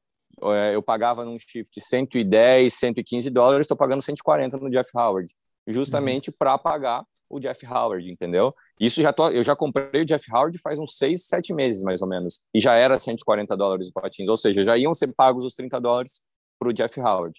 Primeiro ponto, tá? É, segundo ponto, que é muito importante, velho, é, me diz qual marca que até hoje pagou tratamento médico de atleta. USD, Rollerblade, é, Rosses. Não é, com mal, não é comum nos Estados Unidos, não é comum isso, a empresa pagar, não, né? Não é. Ponto, é cultural. Isso é cultural. É cultural é. Então, chegar para mim e falar assim, cara, a Razors é uma filha da puta porque não foi lá e não pagou todo o custo. Cara, o Fabinho falou para vocês, veio uma conta de 20 mil dólares, 16 mil dólares para ele, entendeu? Se ele não fosse estudante, Obviamente que nos Estados Unidos o governo não é lazarento de chegar assim, ah, não, você vai pagar agora, senão você vai para blacklist de crédito e você está lascado. Não, não, cara, você vai lá e você entra com, ó, não tenho renda, sou é. esportista, ganho esse tanto por mês, é o que eu consigo pagar. O hospital reduz e o governo paga isso, tá? Mas, uhum. cara, a conta inicialmente ela vai chegar alta. Ela vai chegar alta, entendeu? Não tem muito o que fazer. E aí, como resolve a conta? Foi como a gente, cara, a Razors fez um puta de, de um monte de coisa para ajudar, cara fez rifa, é, adiantou um pedaço de, de royalties, fez várias coisas que ninguém sabe e, e, ajudou o máximo que pôde o Jeff Howard. Tanto que o cara tá bem hoje, tá tranquilo, tá com uma grana para ficar é, toda a parte de recuperação dele de boa. É, não sei se a Razors vai continuar pagando ou não, porque o programa de incentivo da Razors é geralmente por material, mas ele deve ter muito material gravado, então a Razors também paga. Com, é, o nosso programa de incentivo é assim também, não tem um salário fixo. Você vai me passando material e eu vou te pagando por material, entendeu? Mais ou menos assim, 50 dólares por, por vídeo de 30 segundos, ou por vídeo de 10 segundos, por manobra. Pois é, eu acho que foi isso que o Fred comentou a respeito do é, Yandriel, né? Acho que esse Yandriel é um cara, não sei se você conhece, é um cara de, da Flórida, que, é, que ele veio de Cuba. Conheço. Então, ele colocou isso na internet falando que rolou essa proposta e ele começou a, a filmar, criar con conteúdo, mas depois a proposta, o cara deu, o, o, não sei se foi o Andy ou foi o Jeff, deu para trás, porque talvez os cálculos que eles fizeram é, não ia conseguir ter a grana bastante para poder pagar a galera. Foi isso mesmo? Se você hum, sabe. Cara, é, olha só, vocês vão entender agora realmente o que aconteceu nesse troço. Lembra quando o Instagram saiu de daqueles posts normais de vídeo e, e live e passou para Reels? Isso. Lembra quando passou para Reels? É, eu pensei a mesma coisa. O Reels bombou Cara, e eles não sabiam disso, né? Não é que o Reels bombou, é que o Reels ele não ah. considera diferença é, diferentes usuários que visualizaram o vídeo, mas sim ah, número de visualizações. Quantas vezes você vê um vídeo de Reels às vezes? Um vídeo massa? Oito, nove vezes. Eu, já, eu, eu chego até mais às vezes. Puta, olha que manobra foda. Dá, Aí você vai e volta, vai e volta. Vê, vê várias vezes e, cara, isso conta visualização no, no algoritmo do Instagram. Hum. E, cara, quando a Razors lançou uh, o programa de incentivo com o Yandriel, eles lançaram por visualização de usuários diferentes. E aí não, a gente não consegue mais ver só quantos usuários diferentes. E aí foi esse negócio, deu 300 mil views no troço do cara, ele pagava cada vez mais por quantidade de visualização. E, cara, bomba demais o Rios por conta de várias vezes que o mesmo usuário vê o mesmo vídeo, né? E aí não tinha como pagar, e aí eles tiveram que refazer o programa de incentivo e o Andriel ficou puto por causa disso. Foi exatamente o que aconteceu. Mas, cara, a parte é, de comunicação é, ali foi, foi, foi bem feita, dos dois, eu, eu na, acredito. Né? Na verdade, não é nem parte de comunicação, é que o sistema mudou. E o sistema mudando, hum. o contrato antigo não tinha mais validade, tinha que ser feito um novo contrato.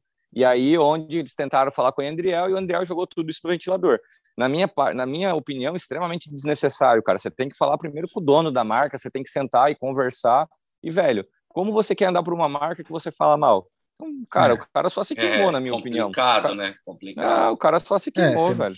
Você fecha portas, né? Você vai fechando portas. Eu, é, Até para é outras marcas, talvez, né? Até é, exato, você fala, pô, se o, cara Fred. se o cara fez isso com essa marca aqui, eu vou chamar ele, que se qualquer BO que tem entre a gente, o cara vai jogar uma merda no ventilador. Então, vou chamar esse cara, não. Esse cara é doido aí. Eu acho Entendeu? que rola com o Joe Exxon, né? O Joe Exxon, ele fala realmente o que pensa e hoje em dia ele não tem, ele, a única marca que ele tem é com um amigo dele, o Caio Sola, e, e, as famas, né, as rodinhas. Mas ele anda sem, sem marca. Talvez ele falou isso comigo. Eu conheço ele pessoalmente. Ele falou, cara, eu fechei a porta em todo lugar, mas eu não me arrependo, não. Ele falou, né? Talvez ele, tipo assim, ele sabe com que ele, das coisas que ele chegou a falar, das empresas que ele, que ele participou, ou de outras coisas também, é, publicamente, trouxe uma, uma, uma imagem ruim para ele é, como atleta, né? E da visão dos, dos, donos de empresa, vamos dizer assim. Ele sabe disso e ele fala, cara, eu não estou arrependido, não, mas eu sei que eu fechei as portas em todos os lugares. Ninguém vai assinar, ninguém vai assinar contrato, ninguém me chama para poder, poder fazer parte de um time, porque pode acontecer com ele, com, com a empresa deles, né? Exatamente. Não, tem que tomar que muito cuidado isso. com isso. Tem que tomar muito é. cuidado é. com isso, porque o que, que acontece, velho? Hoje em dia, eu escrevo mensagens para mim mesmo no bloco de notas. eu fico puto, se eu ficar puto com você, com você, eu, eu vou escrever um trem desse tamanho, eu vou lá fora, eu conto até 10, eu volto, leio e falo, que loucura, velho. Ainda bem que eu não mandei isso para ninguém, que viagem, é. velho. Porque eu já fiz essa cagada aí já. Porque na, no calor da emoção, isso é um trem que você aprende até em negócio, velho. Porque às vezes você vê que o cara tá te ferrando, você percebe, você quer mandar ele tomar no cu, com perdão da palavra, você quer mandar ele para o inferno, mas você não mas você não pode, velho, porque você tem que trazer o negócio para o nível profissional, porque se você só solta o que você está sentindo na hora ali, às vezes não é compatível e às vezes depois que você já falou, você já falou, depois que você já mandou, já está mandado. E aí às vezes não tem volta, uhum. e você vai se queimando e às vezes você nem é essa pessoa, você só estava bravo. Mas Rafa, é, você acha que talvez na parte de transparência, porque hoje em dia a gente tem essa cultura das empresas ser transparentes com o preço que eles pagam, também na parte de patins, né?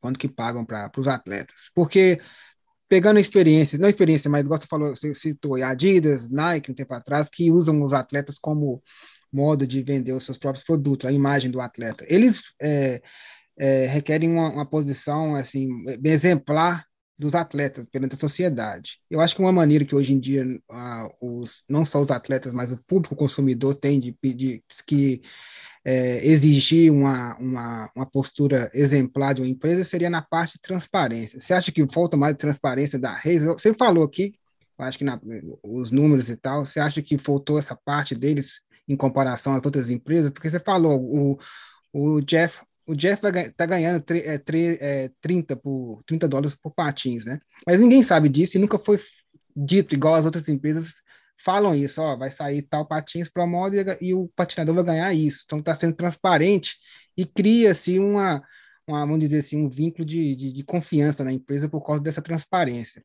E talvez a, a Reis não teve até então, não porque está fazendo alguma coisa errada, porque não chegou a ser transparente, né? E acaba deixando o pessoal assim sem saber o que está acontecendo, e aí fala uma pessoa fala mal que aconteceu uma experiência, teve uma experiência ruim com o Andy, e aí acaba falando o que achou, depois vira isso tudo que está virando hoje em dia. Você acha que essa parte de transparência é importante? Cara, transparência é importante até certo ponto, porque primeiro de tudo é um negócio privado, né? Então ninguém tem a Isso. ver com as contas do Andy, ninguém tem a ver com conta uhum. de Razer, ninguém tem a ver com nada. Primeiro de tudo, é um negócio privado e, cara, é capitalismo, uhum. é assim que funciona. É, uhum. O cara quer ser transparente, como o John Julio foi, ah, tô pagando tanto para atleta, tô fazendo isso pelo atleta. É legal, porque mostra que você está ajudando a comunidade, está ajudando a cena do inline. É, mas o que, que, eu vou te falar? Cara, se você for na Razors hoje, tem uma pessoa trabalhando, é só o Jeff. O Jeff é o cara que tira pedido, o Jeff é o cara que embala o pedido, o Jeff é o cara que pega na empilhadeira e tira os, as caixas de patins, abre as caixas e embala tudo, é o, cara, o Jeff é o cara que leva o pedido na FedEx ou no, no serviço postal. O Jeff é o cara que conversa com os caras da, das lojas nos Estados Unidos. E o Jeff é o cara que faz o marketing. O Jeff é o cara que organiza o campeonato. Ou seja, a Razors, operacionalmente, hoje, está baseada todo no Jeff, no, no Jeff. É o cara que faz tudo. O Andy cuida de pedido internacional e cuida de, é, da parte Europa junto com o Marco, é, que é Marco, Marco não sei das quantas lá é, que é um cara muito gente boa também. Mas, cara, na minha opinião, a falta de recurso da Razors hoje está tão grande que eles não têm uma pessoa para focar no marketing e fazer isso acontecer, hum, entendeu? Entendi. Essa, essa é. comunicação. É, a falta de comunicação da Razors se dá hoje porque a Razors não tem fitness e não tem hum. da onde tirar uma verba extra para contratar uma pessoa de marketing específica para é, jogar a comunicação para o meio do inline, entendeu? A Razors, vou falar a real, que é o que acontece está tentando sobreviver hoje no mercado. Uhum. Basicamente isso. Então, tanto que eles visualizaram a necessidade do fitness e agora está vindo base fitness da Ground de alumínio aeronáutico, uma puta base, tem uma aqui, animal, roda 125, 110 e 80. E, cara, é, é basicamente isso, é falta de recurso. Basicamente é falta de Entendi. recurso para ter um marketing melhor, para ter uma sentido. comunicação melhor.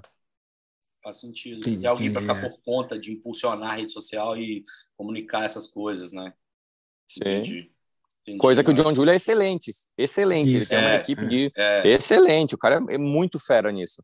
E a gente é, tem que tirar o chapéu. Desde a Valo, né? A comunicação é. da Valo era, era animal. Os caras pegam o Rosses, não querendo falar mal do Rosses. Não, não, é verdade. é verdade. Não, isso é verdade. Não tem como. Isso é verdade. Bota um skin e faz uma puta de uma marca, entendeu? Porra, animal. Animal. E, cara, foi um marketing tão violento, velho, que se você for parar para analisar os valos em si, eles foram melhorando ao, ao, longo do tempo, né? Até chegar o valo light que ficou um patins aceitável, porque mudou plate, mudou skin, mudou tudo. Mas cara, é, o John Julia ele sempre foi muito bom de marketing. Qual foi o campeonato que a gente mais viu o vídeo quando a gente era jovem? Quando era jovem não porque nós somos, mas quando éramos menores. É, de campeonato. Pronto. É. é. o vídeo que a gente mais viu. É, é, o que eu mais vi, pelo menos. É, foi o mais Cara, famoso no mundo todo. Ele sabia o que estava acontecendo, sabia como colocar todo mundo junto. Cara, e cada foda, campeonato era, uma, era, é, era Não, e outra, foda. copiado por todos os esportes de rua, inclusive skate. Skate copiou e imita pra caralho. Tomou tanto de campeonato de rua de skate que só rolou depois que, que teve o imita. Isso é fato. Ah, aquele YMT é muito, cara. É, eu, eu, lembro da cena do, do Shima em Montreal pulando na parede do, do ginásio. Nossa, no Canadá. Nossa, velho. Nossa, velho. Aquilo lá foi bizarro. O, ah. Também o, o Rafa mandando 500, um Soul, um Soul não, Royal. Royal From saindo de 540 num, num um cano, em cima gigantesco do, nossa, em cima da parede, né? Em cima de uma quina, assim, Detroit. Nossa. Em Detroit. É. Detroit, Detroit, ah. é, exatamente. Ah, é, Ele mandou 540 foi... kind também no, no caninho descido em Detroit. É, e fake, fake, fake 720K também ele fez em algum imita também, se não me engano. Acho que não foi imita, acho que foi no Ah, mentira, foi lá, velho. Bar, ou, ou hold down ou barn burner também. Um foi Barney Burnie, foi Barney Burnie, é, Barney Burnie. É. é. Barney. Nossa, aquele Nossa. fake 720, coisa mais linda. Oh, Como assim, né, velho? Vocês viram o que o DJ ML que fez esses dias lá na França? 900 kind? Não, vi não. Cara, Ninguém não. viu essa manobra, velho. Eu tô mostrando pra galera disso daí. Mano, o maluco não mandou vi, 900 kind, velho. Ô, louco. Ô, louco. O nível tá subindo muito. tá muito absurdo. Que bom que tá, tem gente fazendo isso ainda, né, velho? Porque a gente estava conversando uhum. sobre isso mesmo, a, a, a, falta de, de manobra com impacto, né? Que isso que vai levar a gente a ter campeonato, ou, ou um dia chegar nas Olimpíadas, é essa parte da patinação, porque a patinação Wizard, né? Não vai, não vai levar a gente para as Olimpíadas, não, né, velho? Não vai. vai é divertido para quem quer, quer. Pode ser uma. Olha, eu acho assim, essa parte da patinação. Desculpa, essa parte da patinação pode ser acessível a pessoa pode ver alguém ali mandando manobra no chão e falar, eu consigo fazer aquilo também. E compra um patins. Mas aquilo dali não vai é, chegar, não vai, vamos dizer assim, não vai fazer a patinação levar, chegar no, no, no estágio internacional, né? De, de, de, de para o público que eu estou dizendo, né? É, é porque mesmo porque patinação normal, normal, sem manobra, já tem categoria na Olimpíada já tem speed, já tem figure skating, né? Que figure skating a gente pode, a patinação artística a gente pode até dizer que tem manobra, né? Porque tem mesmo, né? Tem, tem e, é, e, é, difícil, e é difícil, pra caramba, véio. difícil pra caramba. É difícil. É, mas que eu é o wizard assim, skating, né? Sim. A, a, artística? O wizard skating é uma mistura de artístico com slalom, né? Vestindo é, calça larga. artístico, porque o artístico tem mais a ver com dança, né? artístico tem a ver com dança, tem a ver com coreografia. É, sim, um sim. Mas, é, mas, você é pega aquele gazel. Ah, voltou. Você pega aquele gazel, que é, o principal, que é a principal manobra do Wizard, é, é a patinação artística ali, o mesmo movimento, né? O movimento é, mas básico, os caras estão dando nome diferente para uma coisa que já existe. É, é isso, é isso que eu quis dizer. Cara fala marketing, Wizards. É, o marketing fala, do John Julio. É, não, o Wizards Skating é o Leon lá vendendo base de alumínio de 400 dólares e falando que é outro tipo de patins. Para, né? Me ajuda aí, mano. Você não inventou nada, não, irmão. Você tá pegando o que é. já tem. É igual o Mushroom Blade que eu fico zoando com o Lalau. Eu falo, isso aí não é novidade, não. Isso aí chama zoar depois do rolê com as pernas bamba que você já cansou. aí você faz, aí você faz graça e zoeira com patins no piso. Já tem desde que a gente começou. Só que é naquele tempo não tinha não. câmera para poder ficar filmando não, isso. Não tinha ninguém levando essa porra a sério naquela é. época. Porque não a gente sabe louco que tinha câmera não. filmando. É, a gente é, sabia que era zoeira. Ninguém, é, ninguém, ninguém levava essa porra a sério. Ninguém botava a camisa para dentro da calça e ia dar... Porra. Cara, e vou dizer outra é. coisa para vocês. Vamos, vamos pensar agora como o Comitê Olímpico pensa. Cara, eles gastam uma fortuna para montar. Vocês viram a pista de skate que os caras montaram para Olimpíadas, na última Olimpíada agora? Mano. Não, eu, eu vi, vi, a pista, vi algumas manobras na pista. Em Tóquio, né? Toda, em é. Tóquio, né? É, em Tóquio. Insana a pista, velho. Os caras gastaram. Ah, falar fortuna. nisso, velho, tá tendo X Games Japão agora. BMX e skateboard. Eu não, eu não, eu tinha esquecido disso o Takeshi colocou, ele foi lá ver. Nessa pista aí tá, tá rolando também, que você falou agora.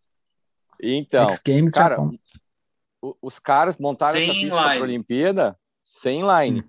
Cara, pensa como o Comitê Olímpico pensa. O que, que eles precisam? Eles precisam de view, eles precisam de, de público, de audiência. Eles precisam disso. Isso. Eles vão montar uma pista de 200 mil, 300 mil dólares é, a pista para um esporte só.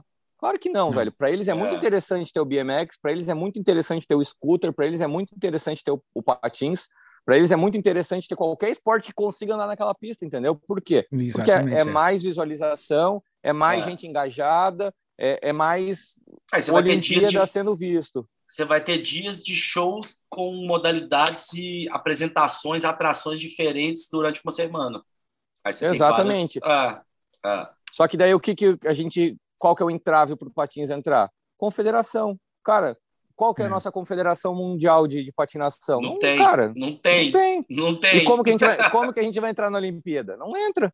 É, entendeu? Esse é o problema. É porque como é que vai ser levado como um esporte com organização profissional a ponto dos caras poder sentar ali com os cartolas e fazer negócio e, e falar, velho, deixa com a gente, que a gente é a Confederação uhum. Mundial do Patins, a gente cuida dessa parte, a gente lida com isso, a gente traz o atleta, a gente a gente traz o cara que é profissional, que não vai se matar, porque ninguém quer ver um cara que não sabe o que está fazendo e rebentar a cabeça e treinar rede nacional, mundial, ao vivo, o cara dando bizil no chão. Não tem como, né, é. velho?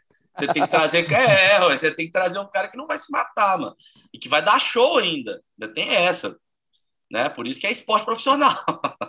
Exatamente. Cara, hoje, na minha opinião, o patins mais organizado. O patins não, perdão, o país mais organizado em relação à patinação e a esporte é a França. É só vocês verem o movimento que está acontecendo na é, França. O FISE, né? O FISE é, é, o, o, da França. É, o movimento da França. E a França paga o atleta, o Estado paga o atleta para patinar. Isso é, Sabe? Isso é animal, legal. velho. Animal Por quê? Demais. Porque eles são organizados, velho. Eles têm confederação francesa, eles têm a Federação Francesa de Patinação, eles têm tudo, velho. Eles, eles têm um bloco organizado. E, é do, é, e acho que é um dos países que mais tem praticante de patinação de todas as modalidades. Eu acho que lá tem um encontro anual que rola, que junta não sei quantos mil patinadores e vai patinar na rua, só descer. Uhum. Eles vão de um ponto no outro. Esse, esse encontro é famoso, eu esqueci o nome desse encontro, mas ele é famoso, ele tem lá, já tem décadas que ele existe. E ele junta acho que 10 mil é. pessoas, mano. A parada é animal mesmo. Na França, mais, patinação né? é comum, é atividade comum entre todo mundo, né? Aí cada um é. segue um, um, um, uma categoria, mas a patinação em si é uma, uma, atividade bem comum. Todo mundo anda de patins igual. Não vou falar que todo mundo joga igual futebol. de bicicleta. É, exatamente. Igual de bicicleta. Igual usa, usa como veículo, usa como transporte. Hoje, Também, quem são é. os melhores atletas de parque do mundo?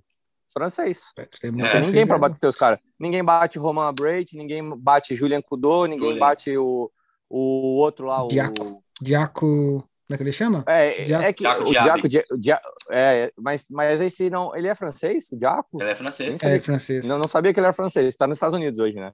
Mas é. tem outro é. também, cara, como que é o nome do cara, velho? Ele é bom demais, mano. Eu vi ele mandando um double backflip esses dias, o Pia. Uh, Nicolas Sérgio, acho que é Nicolas Sérgio. Nicolas Sérgio, é, ele, ele, ele, ele, é animal, monstro mesmo. Anda, anda é demais. Muito, Os caras é, os caras andam de parque de um jeito absurdo, entendeu? E são esses caras que são os caras que vão dar o show nas Olimpíadas. A é, gente tem um representante fudido no parque, que é o Danilinho. Cara, é, moleque vai 1620, mano. Apavorar muito. Eu não vejo a hora de ver ele destruindo tudo, velho. 16 anos mandando 1620, mandando. Cara, na 540 maior perfeição... todas, 540 todos os grandes. Back Savana, True, True Fish, True Top Soul, True Top S, True Top Porn, todos.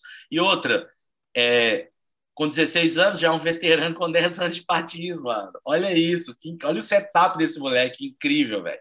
Imagina, ele com, ele com 26, ele vai ter 20 anos de patins, mano. O que, 20... o que eu ando de patins, ele vai ter. É. Com 26, no auge do auge de tudo, da juventude, da forma física, da porra toda. É muito foda. É, não tem como não torcer para esse moleque. Não tem como. Não tem, impossível. Não tem como, impossível. não tem como. Se você não torce para ele, você tá com inveja. não tem como. É não, não, tem outra, não, velho.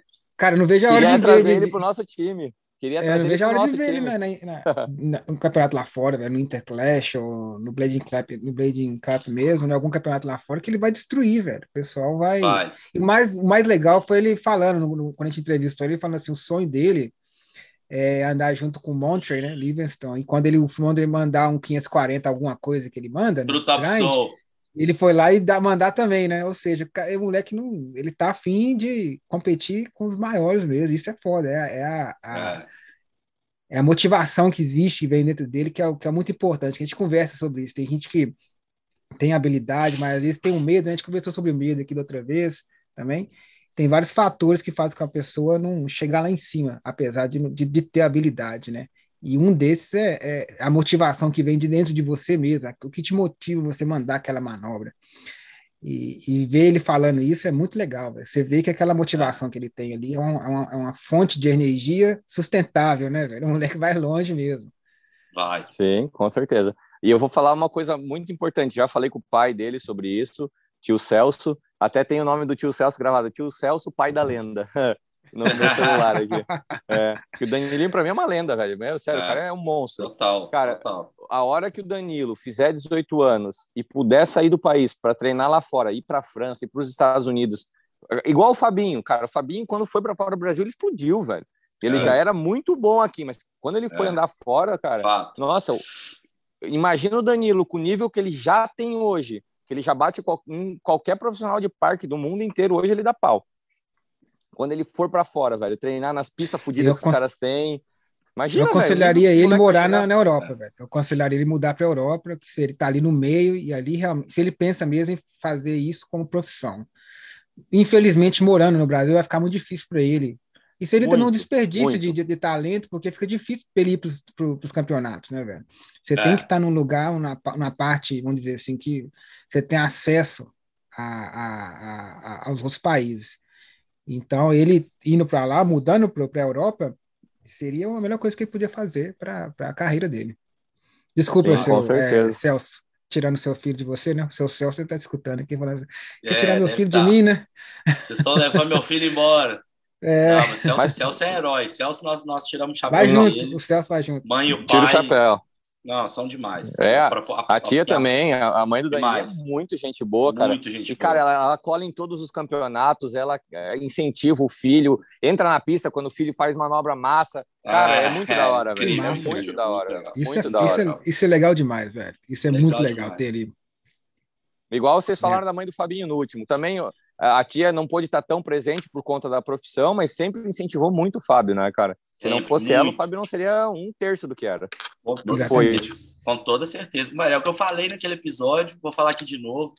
Apoio da família, dos pais, incentivo, acho que principalmente do pai e da mãe. É importantíssimo. Assim, faz é, a diferença é água para o vinho, é assim, é divisor de águas mesmo. É um incentivo do. É, são as pessoas que assim, peraí, eles estão falando para eu ir, então eu não tenho, tem mais nada que me, me freia, não. Agora eu tô.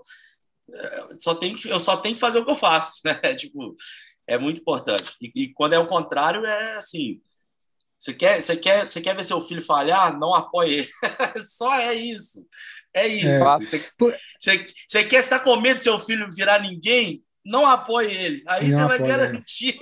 É verdade. Isso é, é verdade. Eu, eu ia falar isso no outro episódio também do, do, do, do Fábio, que é, quando, principalmente quando um, um dos seus filhos tem um talento, mas você acha que esse talento não vai levar a lugar nenhum, né? Vamos dizer a parte da patinação. Né? Seu filho tem talento na patinação, na patinação, mas não tem ali. Você não deve achar, como pai, você não deve achar que vai ter uma carreira legal. Mas se, se o moleque tem um, um talento numa coisa, velho, mesmo, vamos dizer, se você apoia ele aí naquela, na, na, patinação e der o máximo de si, mesmo se não der certo, vamos dizer, mesmo se não der errado, ele, ele desencanar, depois ele só ele posiciona esse talento num lugar diferente. Se o cara é bom em alguma coisa, ele é bom em outras coisas também, velho.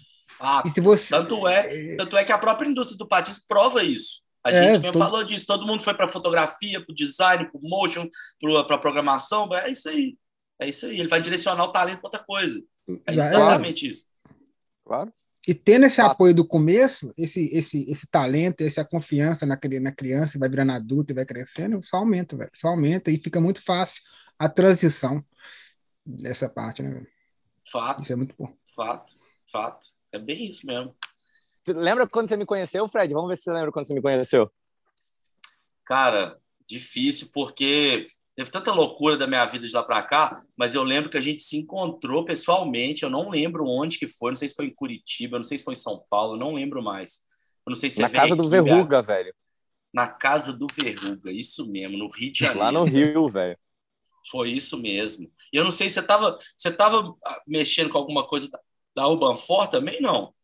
Não, não, não tava, não tava. Rolê, você Na foi de rolê. É que quando eu comecei a patinar, tinha aquela associação de patinador do Rio, você lembra? Lembro. E eu conheci, e eu conheci o Verruga por lá. É, eu conheci o Verruga por lá no chat do Mirk, do MSN e tal. Conheci Mirk, o Verruga por lá. você e... fala, Mirk e MSN, você fala, é, os caras são velhos mesmo, malandro. Mirk, moleque. Mirk é. é. foda, malandro. Ai, é. ai. E aí você foi para lá, pro Rio para andar porque você tinha conhecido ele. Não, não, conheci, eu troquei muita ideia com o Verruga, velho. A vida inteira fui crescendo no patins. É ó, que eu mandei hoje. Eu mandava as fotos pro Carol, os vídeos. E o Verruga mandava de volta: ó, oh, tô aprendendo isso, tô aprendendo aquilo. Gente, e, cara, fui crescendo, caralho. crescendo. Eu fui estudar em São Paulo, fui fazer teologia no Mackenzie, na faculdade. E aí, um dia deu uma folga lá, tava ganhando uma grana, tava trabalhando na editora Abril. É, ganhei uma grana e tal e fui para o Rio de Janeiro. Falei, ah, Verruga, eu tô indo para tua casa. Beleza, cola aí. O Fred vai vir também. Ah, beleza, vamos lá, vamos trocar ideia. E, velho, cheguei, você tava lá e a gente foi. Eu lembro que uma vez a gente saiu fugido do Morro do Botafogo, tava tendo um tiroteio, velho. A gente voltou pra casa do Verruga, Nossa, foi uma loucura, mano. Foi uma loucura Doido, esse dia. Agora eu tô lembrando. Demos altos rolê. Demos altos Quando que foi isso? Demos... No Rio, velho. Não, mas quando?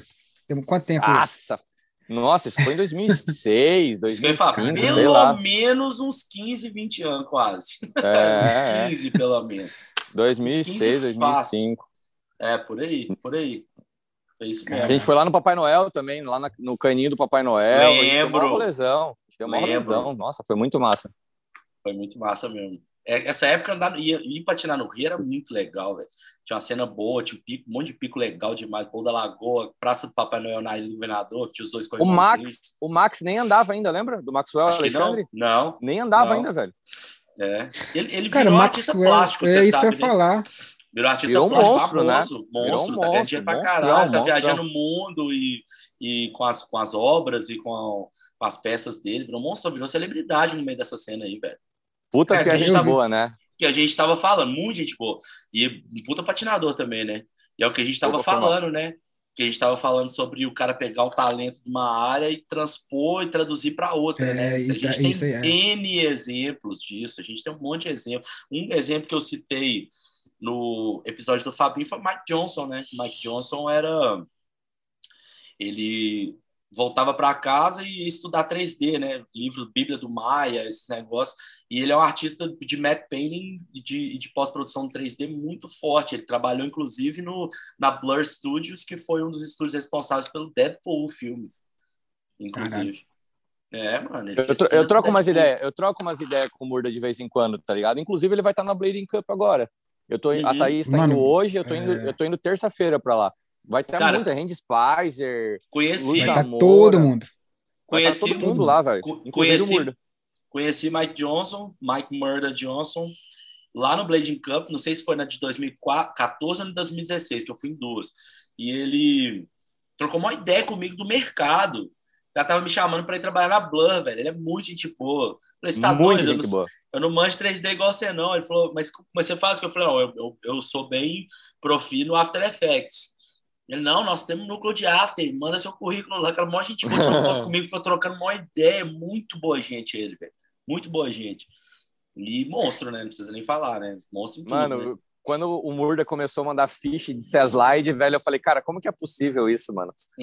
Lembra? Ele mandava Aí, ficha e slide, ficava girando. Então, cara, ele Nossa, fazia tipo, era muito uns, monstro. Uns, uns front, uns tipo uns torque, back torque, slide para true soul, saindo de 3,6, 540, as paradas, tipo, puta foto, tipo, coisa que nem existia, né, velho? Não tinha nem. Você ficava até olhando assim, como é que faz isso, velho?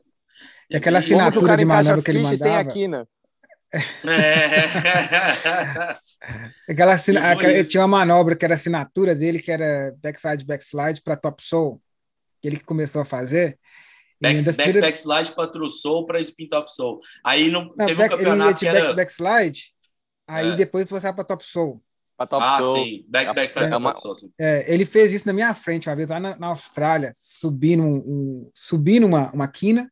Ele subiu a quina de back, backslide, backside, backslide, e lá em cima um top soul. Mas isso aí é era um quarter, que era meio que era um quarter e 45, aqueles quartos que é, mais, é reto, mas lá embaixo faz uma, uma curvinha assim, né? De primeira, acabou de chegar na, no lugar, velho, não fez nada. Ele chegou naquela pista de Bondi, como é na praia, o visual bonito, ele achou legal. Já fui lá. tirou a blusa né, tal, e colocou um, um fonezinho, dropou e pá, mandou a manobra de primeira. E todo mundo, caralho. é, é, é outra coisa, é outro nível, né, velho? É ele, nível, ele, quando... ele tava num outro patamar. Ele e o Aragon eram os dois melhores atletas. Eu sempre fui muito fã do Shima, tá ligado? Cara, eu amo aquele cara. O sonho da minha é. vida é conhecer o Shima. Até a última vez que eu fui para Califórnia, agora em fevereiro, eu falei com o Andy, só que o cara falou, cara, o Shima ele tá muito desapegado do patins, é, ah. ele tá vivendo a vida dele e tal. Sim. deu uma, deu uma, uma baita... Eu vi de longe, uma... eu vi de longe. O que que rola? No Blading Cup que eu tava, tinha um bar, né? A gente bar de que no Brasil seria de chopp, que é, no gringa chama draft beer, que é cerveja de torneira. Sim, sim. Né? Que aí você vai lá e lê lá no painel. Aqui tem também cervejaria, a mesma coisa. Aí fui lá nesse bar pegar uma cerveja com com um paguá, né? Fui com paguá. Aí paguá tá, tá lá, ainda, né? Não, tá aqui. Tá no Brasil. Aí a gente fui Você nesse tava- bar e vi o Shima vindo, velho. Tipo assim, com a bengalinha, assim, tinha acabado, ele tava acho que há poucos meses depois que ele tinha arrebentado o joelho no gap. Os. Tornozelo. lá. É, no- é, ele fudeu o Os joelho. dois também. tornozelos. É, ele fudeu o joelho também, parece. Perfeito. Aí, Fudeu tipo, tudo, é. Fudeu tudo É. naquele jump ali, velho. O cara amassou Uhum. a parte de baixo toda. É, aí ele com a bengalinha assim, burradão, com a barba desse tamanho, assim, a cara uma fechada, assim. Aí eu olhei e falei, caralho. E aí depois eu fiquei sabendo dessas histórias, realmente, que ele deu uma desencanada bruta, que teve muito problema com a. que era Red Tail, né? Que era distribuidora, que tinha Vicious, Neem, era. Aí depois virou. SSM. É, e ele teve um monte de problema com os caras, aí disse que a namorada dele entrou na treta junto, e mó, mó B.O. que rolou. E aí ele deu uma desencanada brutal mesmo, assim, que é um negócio que. Cara, é, mas é isso, assim, dependendo do, do que acontece na sua vida em relação ao patins, tem hora que você tem que largar a mão mesmo, senão você sofre. Essa que é a verdade. Pra caralho, é. E ele sofreu muito, cara. É, Cara, tem, tem alguém mais lendário do que o Shima? Eu não, eu não É. consigo falar assim pra você, É. cara. Não, é, eu não consigo É falar mu- é um cara mais lendário que ele. talvez Tem vários Dustin top. Latimer. São do mesmo. Estão Cara, mesma. Estão mais é, ou menos cara, na mesma. Mas não- ninguém cara, é teve o- oito é que- Pro Model, ninguém teve nove Pro Model da Razor. Eu ia 30 falar, o único patins da Razor É. que eu tive foi o Shima 2 e eu comprei porque É. tava escrito Shima lá em- na bota interna. Foi só É. eu comprei, velho. Ah, é- é.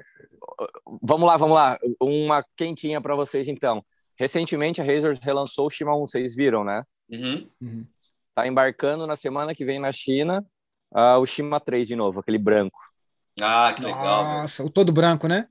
Ficou Lembro, todo branco, velho. lembro. Nossa, isso vai bombar de esse- vender. Vai, vai, Vai. mesmo. Vai mesmo. E olha que doideira, né? Que o cara realmente, mano, é oito, nove Pro Model diferente. Não sei nem quantas dezenas de profiles, não sei quantas dezenas de manobras icônicas que só ele que fez e, e ele que inventou. E outra coisa que é mó viagem, velho. Ele é pequenininho, ele bate aqui em mim, velho. E sobe nos calça corrimão. Cinco e meio, velho.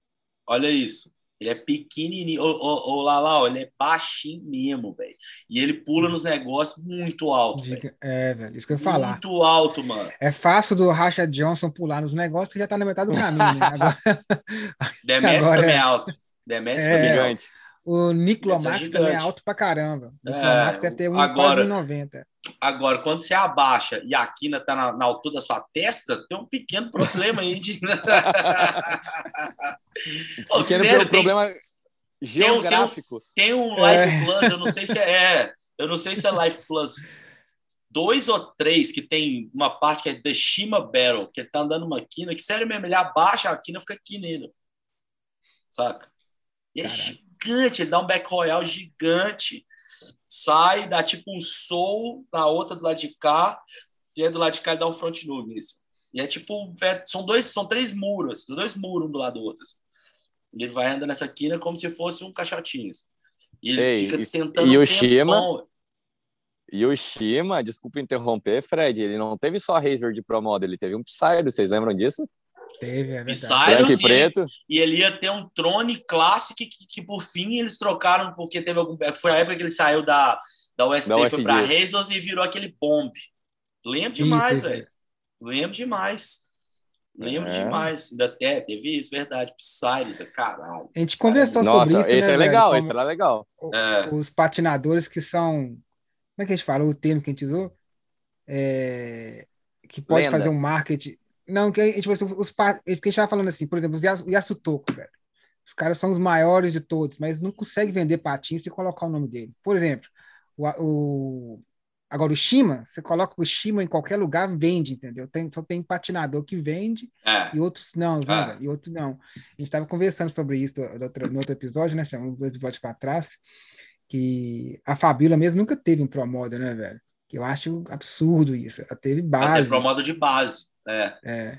Agora uma bota nunca teve. A melhor. Como E assim, porque andava né, em- cara? Por causa que andava em- Calma, em- calma, calma, que a gente tá negociando, vai dar certo. é. Calma. Olha, Ah, é. Aí, olha a cara dele de quando eu falei ouvir. Fabíola ali. É, agora eu gostei. Não, porque merece demais, tá doido, velho. Não é, não é nem aquele papo assim de ela, ela transcendeu a questão do gênero, velho. Ela andava com homem. É. Transcendeu, transcendeu. Ela não, é, ela não era assim, a menina que, que é a melhor da categoria feminina. Ela é a melhor da categoria feminina, a melhor do mundo entre qualquer patinador que É, existe, qualquer gênero. Ela Botava Double tava- backflip, velho. Ah, Isso, ela era Sacou, top 5. velho? Ela era top 5 no tempo. Não tem que- esse papinho machista de ah, é, é, para mulher ela não, ela anda bem mesmo, não é tipo, não é ah, no- na categoria feminina, ela- não, é na categoria vertical, qualquer lugar do mundo, é, é, É. sacou? Transcendeu, Transcendeu tem- mesmo. transcendeu, velho, Mano, ela mandou double backflip em 2003, 2002, velho. É, isso, What é. the fuck, tá ligado? velho? Não, então, ela era top 5, ela era top 5 no, no ranking Top 5. Geral, não era feminino, Geral. né? top 5 no tempo que todo mundo Não, feminino não tinha. Feminino não era, era até tipo, ela competia com o homem, porque era, era, era como se É. fosse uma, uma- Não, mas ela era top 5 no tempo que todo mundo tava destruindo, velho. Não foi um tempo que eu tava lá embaixo. O nível, É. Tag, Tag Chris, Shane Yost, Yasutoko É. Brothers, entendeu? César Era só Mora. César só Mora, Marco de brasileiro, Santos. Marco, Marco de Santos. Santos. Era isso que eu ia falar agora. Mandando brutal triple também. backflip. É. Acho O que é o lá primeiro primeiro cima. do mundo. Do É isso que eu ia mundo. falar. Eu do acho que é o mundo. primeiro triple backflip em qualquer modalidade, qualquer esporte, o primeiro ever, eu acho. Eu acho que teve um Marco cara que man, tava mandando junto com ele, o é, Linem, como é que chama o cara? Matt Lindemuth. Lindemuth. Isso, É. eles eles estavam treinando junto, quase. Eu acho que mas o, É. o, o Marcos acertou primeiro. é. Acertou primeiro. O Matt rodava, mas não voltava. Exato. Na verdade, ele de canela voltava. no, no coping. Caía de canela no coping. Ele caiu, eu acho que ele quebrou a perna uma vez por causa disso. Eu acho que ele nunca mais tentou daí. Nossa, o Matt É. andava demais, velho. Meu Demais. Deus do céu. Demais. Então o nível estava lá em cima e a Fabíola lá junto. Então a Fabíola, gosto de falar, transcendeu a parte de gênero, porque tem gente que é assim no esporte. Michael Jordan, tipo Pelé, você vai colocando assim, a pessoa vira, ela deixa Marta. de ser. Marta. É, e também a, a- Como é que ela chama? Hortência, velho, do basquete. Ela Vixe, transcende assim, a, a questão assim, de, de, de gênero, né? Vira uma pessoa à parte. Não vira ser humano mais, né, velho? Deixa de ser ser humano. Eu acho que a, a Fabíola chegou nisso. E não ter um pro model, velho. Não ter um pro model até hoje, eu acho que foi uma, é uma É vergonha, quase um velho. insulto, né? É quase um insulto. É um quase um insulto. né? Na minha opinião, é um insulto, velho. Eu ia falar É um tapar na cara, não, mas é mais do que Ah. isso. É uma cotovelada moitai na cara, viu, velho? É. Porque, não. É. é, É o especial da Kuma na sua cara, a tela fica É. branca e você cai. é, é isso Que é merda, mas, velho. mas vamos ver, né, velho? Criaram uma regra, inclusive, no, na patinação, porque, cara, como ela, ela sempre ganhava todos os campeonatos femininos, tiveram que criar uma regra específica para Fabíola da Silva para tirar ela do feminino, porque ninguém mais no feminino ia competir por causa Não dela, velho. Não, é- não, é- é, não era. Ela falou disso, ela falou porque para televisão não é legal, entendeu? Porque não- não- a- as mulheres não estavam no nível, né, certo, né? E daí não era legal, então ela tive que. Ela achou o máximo isso, né? Ela falou, não, então vamos competir com os homens. É isso que eu falo, o negócio da motivação, entendeu? Aquele, aquela fonte de energia sustentável. Muita menina, ela falou que teve menina que não gostou, porque outras meninas falaram, podiam ir, eu acho, para a classe masculina, mas elas, não- elas acharam desmotivar as meninas, entendeu? E é isso que eu falei, tem aquela motivação dentro de você. Ela achou o máximo, velho. Ela falou, não, agora que eu vou treinar mais ainda. E eu quero ficar, eu quero Hum. ficar entre os 10 melhores, ela falou. Ela conseguiu pódio várias vezes, né? Ela não só Terceiro, competiu, mas ficou em terceiro, vezes. segundo, é. Ganhou do Marco de A Santos gente- algum- alguma vez, é. Sim, A gente sim. precisa. A gente a gente está com plano de trazer ela e com o Marco nós já estamos até combinando assim, que ele foi super gente boa comigo no Instagram. Eu só comentei, eu repostei um stories dele. Falei, esse cara Ele é virou b-boy, velho. né? É, É, ele virou Sabia, dançarino e tal, ele dá aula de dança e tal. é que legal, velho. Ele E sempre aí foi muito artístico, né? Ele sempre É, foi muito sempre artístico. foi. é. Tá no circo, né? Tá no circo de É. E aí, aí conversando com ele, eu, ele- eu- eu repostei o stories dele, e aí ele, ele repostou stories, me adicionou e me respondeu e tal. E eu convidei ele, ele achou o máximo. E aí a gente tá marcando com ele, em breve a gente vai gravar com ele. Aí depois eu vou tentar entrar em contato com a Fabíola também, porque eu acho que são dois ícones, não só de ser patinador Depois te passo o contato foda, dela. é, Que pois massa. é. Então, aí é isso, a gente vai trazer eles, porque a gente quer trazer os gringos também para trazer muita realidade de lá, lá fora para a galera. É, a gente quer criar essa Como- ponte, né, velho? É, mas não tem como deixar de falar de, de gente que, é brasileiro e, na verdade, é mundial, né? Internacional e fez a, fez a cara no esporte, fez o nome de uma forma que não só representou o Brasil, mas representou todo um. Tipo, a Fabíola super-herói, velho. Saca? É um modelo de real de todo esse papo que existe hoje em dia de empoderamento feminino. Eu acho que não tem nada mais empoderamento do que aquilo ali, velho. Sabe? Não, não existe. Ela, ela existe, chegou no é, topo. Ela chegou no, no topo, topo disso, é, exatamente. Zerou. Zerou o game. Zerou, zerou, é, zerou o game.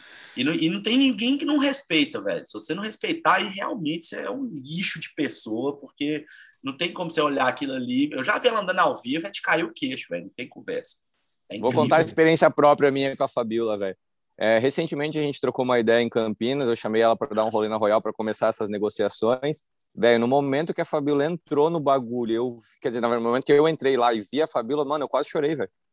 Sem mentira, sem demagogia, sem nada. Mano, ela para eu cresci vendo a Fabiola, entendeu? É. Uhum. Platins para mim era a Fabiola da Silva no vertical e uhum. cara, uhum. Carlos Pianoski, Caio Germano e cara, toda essa galera, o Marco Charneski, o Baço e Baço. cara, toda essa galera é que corria é, no street dos X Games, Latin, Latin American X Games e tal. Eu cresci vendo aquilo, velho. Quando eu vi a Fabíola, cara, eu falei assim, cacete, olha, olha onde eu cheguei, velho.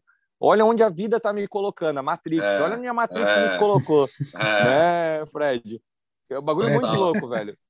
E se você chega num, num, num, momento desse e você não se emociona, velho, cara, não, é. não, não valeu é. nada a pena, tá ligado? né? É verdade, é verdade. Eu e se eu pudesse falar, sugerir né? algo. Pode, pode falar, falar pode falar. Eu ia falar, da, a gente entrevistou o Fabinho, mas eu não conheço ele pessoalmente, nunca é, conversei com ele, né? A única vez que eu, que eu interagi com ele foi quando ele tinha 9 anos de idade. Eu fui no campeonato, ele estava lá. E depois eu vi aquele moleque crescer, destruir. Para mim, na minha opinião, pessoal, foi o melhor patinador brasileiro lá fora, em questão de nível, entendeu? Ele nível passou técnico, todo mundo, é, destruiu fato. todo mundo, na minha opinião talvez esteja não estava numa hora errada porque tá, ele começou a crescer quando o patinho estava descendo, entendeu? Se ele tivesse fosse um pouco mais cedo, talvez ter, teria atingido muito mais, seria muito mais reconhecido. Mas depois desse poder entrevistar ele outro dia, eu tive esse negócio todo. Pô, cara, eu conheci, vi esse moleque quando ele tinha nove anos de idade, acompanhei a trajetória toda dele e hoje eu tô aqui sentado trocando ideia com um homem, né, velho?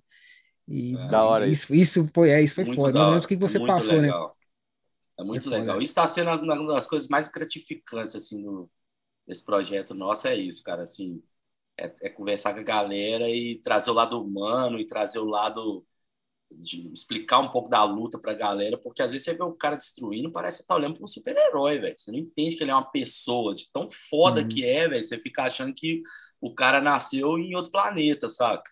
E é legal Sim. você trazer esse lado porque humaniza e você se sente próximo também, né? Isso é uma coisa legal da comunidade do Patins, que os caras mais fodas são gente como a gente, né? É legal ver claro, isso. Claro, que são acessíveis, né? É... Cara, Senhores, se eu tá... puder sugerir, deixa eu só, só mandar a última. Falei, aqui. falei. Se eu puder, se eu puder sugerir alguém, Fred, para vocês trazerem aqui, que é um puta de um exemplo de vida, é um puta de um cara, cara, vocês têm que trazer o Piá, velho.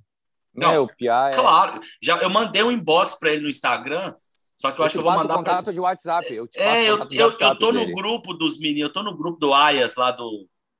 Do, da Curitiba, do Sul. Tô... Do Eric lá, é. Isso, eu tenho contato dele, é só, é só eu chamar ele. Eu mandei no Instagram, ele deve ter visto.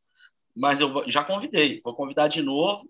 E com certeza, o Piá é meu amigo, eu conheço ele, já morei em Curitiba, eu conheço ele. Então não é uma pessoa que eu, que eu só vi em vídeo, eu já tive convívio, já patinei com ele uma vez. E eu tava com medo de dar um suete num cano, ele só falou assim: vai, caralho, sangue no zóio, veio a 30 mil km por hora, deu um backside. É um puta corrimãozaço na cintura, no meio da escada gigante, na entrada do estádio, velho. Aí eu lembro que eu fui dar um royal de front, saí de reverse, voltei e dei a porra do suete por causa dele, velho. Porque eu falei, velho, esse cara tá andando esse cano aqui como se fosse um caninho de pista, velho. Eu tenho que hum. pelo menos descer esse cano, velho. Não tem não tem condição uma porra dessa que eu tô vendo. E ele veio aqui para BH, nós somos no cano do PX, que é um cano clássico aqui, filmei, eu tenho filmagem dele até hoje aqui, em algum lugar. Mas eu conheço ele, então eu tenho certeza que se eu fizer um convite direto, ele, se ele tiver afim, porque eu não quero obrigar ninguém a nada, se ele tiver querendo, vai ser uma honra, velho. Vai ser incrível. Não, e ele tem uma puta de uma história para contar, né, velho? É, cara, total. É Nossa, é sinistro. Mas aqui, Rafa, mano, Nossa. antes de mais nada, parabéns pelo trabalho. Incrível que você pegou isso aí, tá matando no peito. Acho foda as propostas que você fez, as pessoas que você trouxe, as pessoas que você tá apoiando.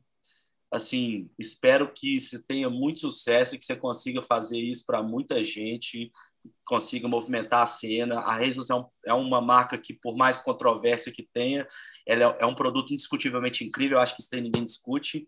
É um patins uhum. que mais dura, que tem mais possibilidade mais de uma performance acessível, tudo, a porra toda. Então, assim, massa demais. É muito obrigado por você ter concordado de vir conversar com a gente, esclarecer essas coisas. Acho que o Lalau tem a mesma opinião em relação a isso. E, velho, vamos mantendo contato. Quem sabe o projeto da 50-50 lá, o, o, os valores não foram compatíveis, mas quem sabe a gente não emplaca alguma coisa aí, velho. E fico muito já, feliz já... Que, você, que você gostou, velho, de ter vindo. O papo foi excelente. Acho que muita gente vai esclarecer as coisas na cabeça. E é isso, mano. Se tiver algum shout-out aí para fazer, alguma coisa que você quer falar. Massa. Primeiro de tudo, agradecer vocês dois. Obrigado, Lala. Obrigado, Fred. É, é muito importante a gente é, deixar as claras a maior parte da, das questões é, aí com relação a Razors. A Razors Brasil é um, um organismo é, não independente, mas também não 100% dependente. Nós temos as nossas liberdades de ação, então o nosso time é comandado por nós.